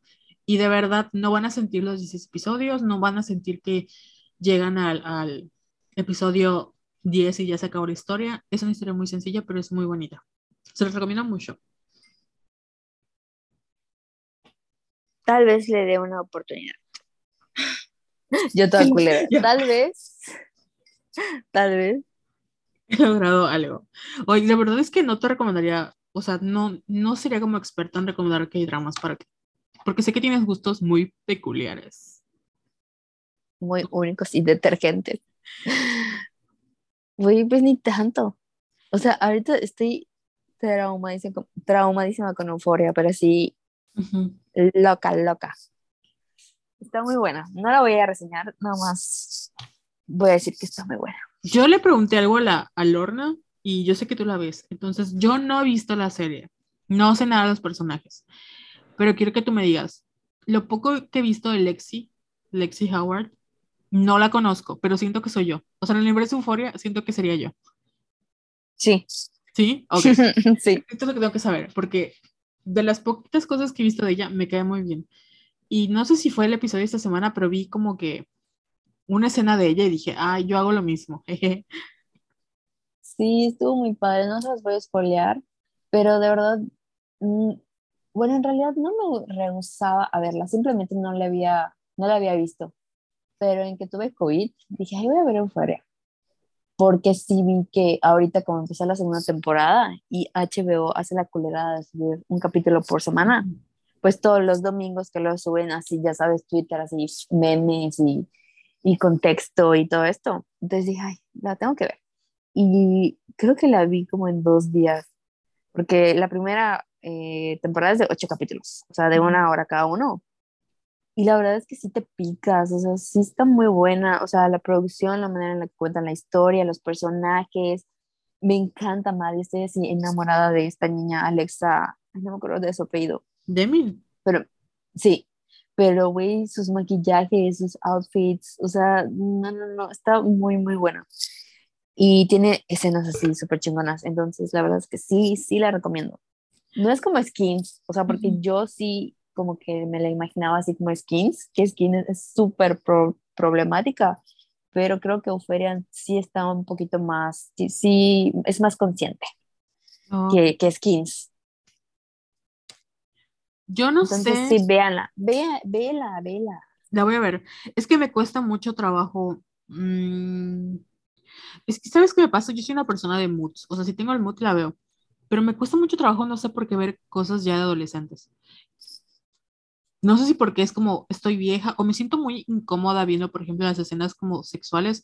Yo no puedo ver Elite porque las de hoy a lo mejor tienen mi edad, pero es como de, uy, son adolescentes, no, me, no sé si debería estar viendo esto como que en general no, no, no me agrada. Igual con otra, lo mismo de Rebelde, o sea, es como que, eh, pero depende de la historia, porque sí me vi la de Wings, me encantó la de la saga Wings. No recuerdo tan escenas tan problemáticas, pero sí le voy a dar una oportunidad porque vi varias escenas como fuera de contexto y dije, ah, se ve interesante. No creo, no creo que, que te incomode, que te incomode. Ya estoy diciendo, Mi cerebro se está apagando, pero no creo, te prometo que no. Ok, la voy a ver. La voy a ver porque tengo mucha curiosidad eh, sobre el güey que hace Nate, porque sí parece que en cualquier momento va a sacar una pistola y va a matar. Sí, lo, o sea, amo al actor porque está muy guapo, pero odio a Nate, lo odio con todo mi ser. No puedo. Según yo, ese güey es hijo de un famoso. Ah, no sé. Ya, Jacob Elordi. Creo que es hijo de Dennis Quaid, si no me equivoco. O estoy confundida. No, porque el hijo de Dennis Quaid es el que está en The Voice. Ah, sí. No, estoy segura que es hijo de un actor. Espérame, voy a buscarlo. John Elordi, Melissa Elordi. ¿Quiénes, ¿Quiénes son sus papás? Los conozco, son actores. Where is the tea? Es un actor. Ah, no. Ah, estoy hablando de, otro, otro güey. Pues no sé qué. Tiene, tiene una carita así. Me dan risa los tweets así de que. Eh, ay, ya se me fue la idea. Pero básicamente muchas mujeres dejarían que este güey les destroce el corazón. O sea, con tal de tenerlo, ya sabes. Yo también, la verdad. Ah, no sé si es mi tipo, pero sé que está muy alto. Tal vez eso me convenza. Sí, mide como 1,92. ¿Qué pedo? Ok, tal vez eso me convenza. Pero bueno, ya no sé qué más recomendarles. Ah, te iba a comentar que por fin mi mamá, bueno, le compré a mi mamá, eventualmente te lo voy a prestar, el disco de Emma y las mujeres de los narcos y la señora de los narcos. Entonces, la próxima vez que nos veamos, tal vez traiga una reseña increíble sobre ese libro de Anabel Hernández. Sí, sí, porque se lee bueno. Y bueno, creo que esto ha sido todo por hoy. No sé si quieras recomendar algo más, Jessica, o algún chismecito que tengas por ahí. No, creo que abarcamos todo. ¿Cuánto tiempo llevamos grabando? ¿Como más de dos horas? ¿Crees que hoy sí? ¿Cómo? ¿Crees que sí hicimos más de dos horas? Creo que sí. Yo creo que sí. Oye, antes de que nos vayamos, se me acaba de acordar, y esto no lo puedo dejar para otra semana, pero sí te conté sobre el caso de em, Anna Marie Tendler y John Muliani, ¿verdad? Sí, sí lo has comentado en el podcast. Em, solo para informarles que la idea era que, o sea, había muchas teorías sobre que, porque John Mulaney, John Mulaney, John Mulaney tuvo un hijo con Olivia Moon y todo el mundo, de, acuerdo al trabajo de Anna Marie Tendall, decían, no manches, John, este, ¿cómo pudiste dejar a Anna Marie? A lo mejor ella quiere tener un hijo o, o la dejaste porque ella no quiere tener hijos y bla, bla, bla. Pues hace unos días tal vez es una semana, Ana María Tendler dio una entrevista y le preguntaron como que, ¿qué onda con la maternidad? Y ella dijo que ella jamás, como que ella nunca preguntó porque sabía que esa puerta estaba cerrada y que eh, la entrevista fue acerca de que ella va a congelar sus óvulos porque pues ya tiene creo que 35 años y ella nunca como que vio esa posibilidad de ser mamá porque sabía que esa puerta estaba cerrada, porque obviamente estaba casada con John Mulaney y sabía que John Mulaney tiene un stand-up y ha hecho públicamente que no quiere tener hijos, ¿no? Entonces ahora que ya tiene 35 años, pues decide congelar sus óvulos para eventualmente pues un día poder ser mamá. Y me da mucha tristeza y me da así como que, ay, ¿por qué maldita sea? Porque es muy fácil para los hombres volver a rehacer su vida y las mujeres tenemos que sacrificar tantas cosas por ellos para que al final, o sea, nunca se hagan cargo de todo el daño que hacen. Y de verdad, yo antes era como que no, bueno, ni sé cómo era antes, pero creo que las cosas que he aprendido últimamente es que, amigas, nunca detengan sus sueños por un hombre. O sea, si ustedes quieren ser mamás, sean mamás. Y si ustedes quieren, no sé, viajar por el mundo, viajen por el mundo, pero jamás Jamás pongan toda su inversión en un hombre porque ellos pueden voltearse en cualquier momento. Pero ustedes, aunque sí pueden rehacer su vida, a lo mejor van a sacrificar cosas que no querían sacrificar y créanme que ellos no lo van a hacer. Y algo que he estado investigando y como entrando en el mundo de TikTok, y había una frase que me gustó muchísimo, era de que al final el amor de un hombre a veces es todo acerca de él y el amor de una mujer es acerca de nosotros. Pero en el, o sea, si todo es acerca de él para él y todo es acerca de nosotros para ella. ¿En dónde está el amor hacia las mujeres? En ninguna parte. Esto no es universal, pero sí es una, fue una reflexión que me causó así como mucho ruido porque es cierto, creo que hemos puesto mucho peso como a quiénes somos nosotros o quiénes somos nosotras cuando entramos en una relación y nunca nos enseñaron cómo disfrutar de nuestra soltería, de ponerlo, eh, de ponernos a nosotras primero, siempre hemos visto que no importa lo que hagamos como Taylor Swift, no importa lo que sea, nunca va a ser exitosa y no importa lo que hagamos, nunca vamos a ser suficientes si no tenemos una pareja. Y la verdad es que ya no estamos en una situación como para poder anteponer a otras personas por encima de nuestros deseos, de nuestras aspiraciones, la, la, la. Entonces, es mi reflexión final. Nunca pongan, nunca prioricen a otras personas que no son ustedes disfruten su vida porque tal como es, es maravillosa y vivan con toda la intención de ser felices, de hacer lo que quieran. Y ya, no sé tú qué opinas, Jess. Y también que chingue su pito John Mulani. Ay, sí, me dio mucho coraje. ¿Sabes qué iba a decir? Maldito drogadicto. Es alcohólico. Ah, maldito alcohólico. Pero sí, me dio mucha pena, mucha tristeza esa entrevista. Güey, se va a buscar a otra persona. ¿Cómo? Se va a buscar a otra persona mejor que ese güey. Sí. Y suerte, Olivia Munn. Está culera. Ven, que Diosito te protege, te bendiga. Ya va. Sí, la neta. Bueno. Malditos hombres. Como siempre, terminamos este podcast odiando a los hombres. Así es, como debe ser. Bueno, ya acabamos con la misa de el día de hoy. Eh, ¿Cuáles son tus redes, Jessica? Arroba Jess Ayala 17 y las tuyas. Arroba Venus en, Venus in Pisces o Venus en Pisces, ya no me acuerdo cómo son, pero ahí estamos. Eh, nos vemos eventualmente, porque ya no, ya no vamos a decir fechas, eventualmente. Bueno, según yo, yo tengo la promesa de que vamos a grabar cada 15 días. Sí lo hemos estado cumpliendo porque grabamos la semana pasada, pero ha pasado una desgracia y no, ya no se publicó. Espero que se publique ya. Yo ejerciendo presión sobre Carol. Sí, ahorita lo voy a publicar. Y nos vemos en 15 días. No se olviden de compartirlo en sus historias, que nos mencionen, que nos recomienden, por favor, por favor, por favor. Sí, porque he visto mucha gente en, como en TikTok quejándose de estos podcasters que son mujeres blancas, white ya sabes. Y yo siempre comento, lo que callamos las violetas de Somos Violetas es un podcast de dos yucatecas que están tratando de sobrevivir como mujeres. Y la verdad, creo que nadie me hace caso. Ay, por favor, compártanos para que seamos famosas. Así es, porque tenemos muchas cuentas que pagar. Así es. Pero bueno, esto ha sido todo por hoy. Nos vemos dentro de 15 días. Bye. Ah, bye.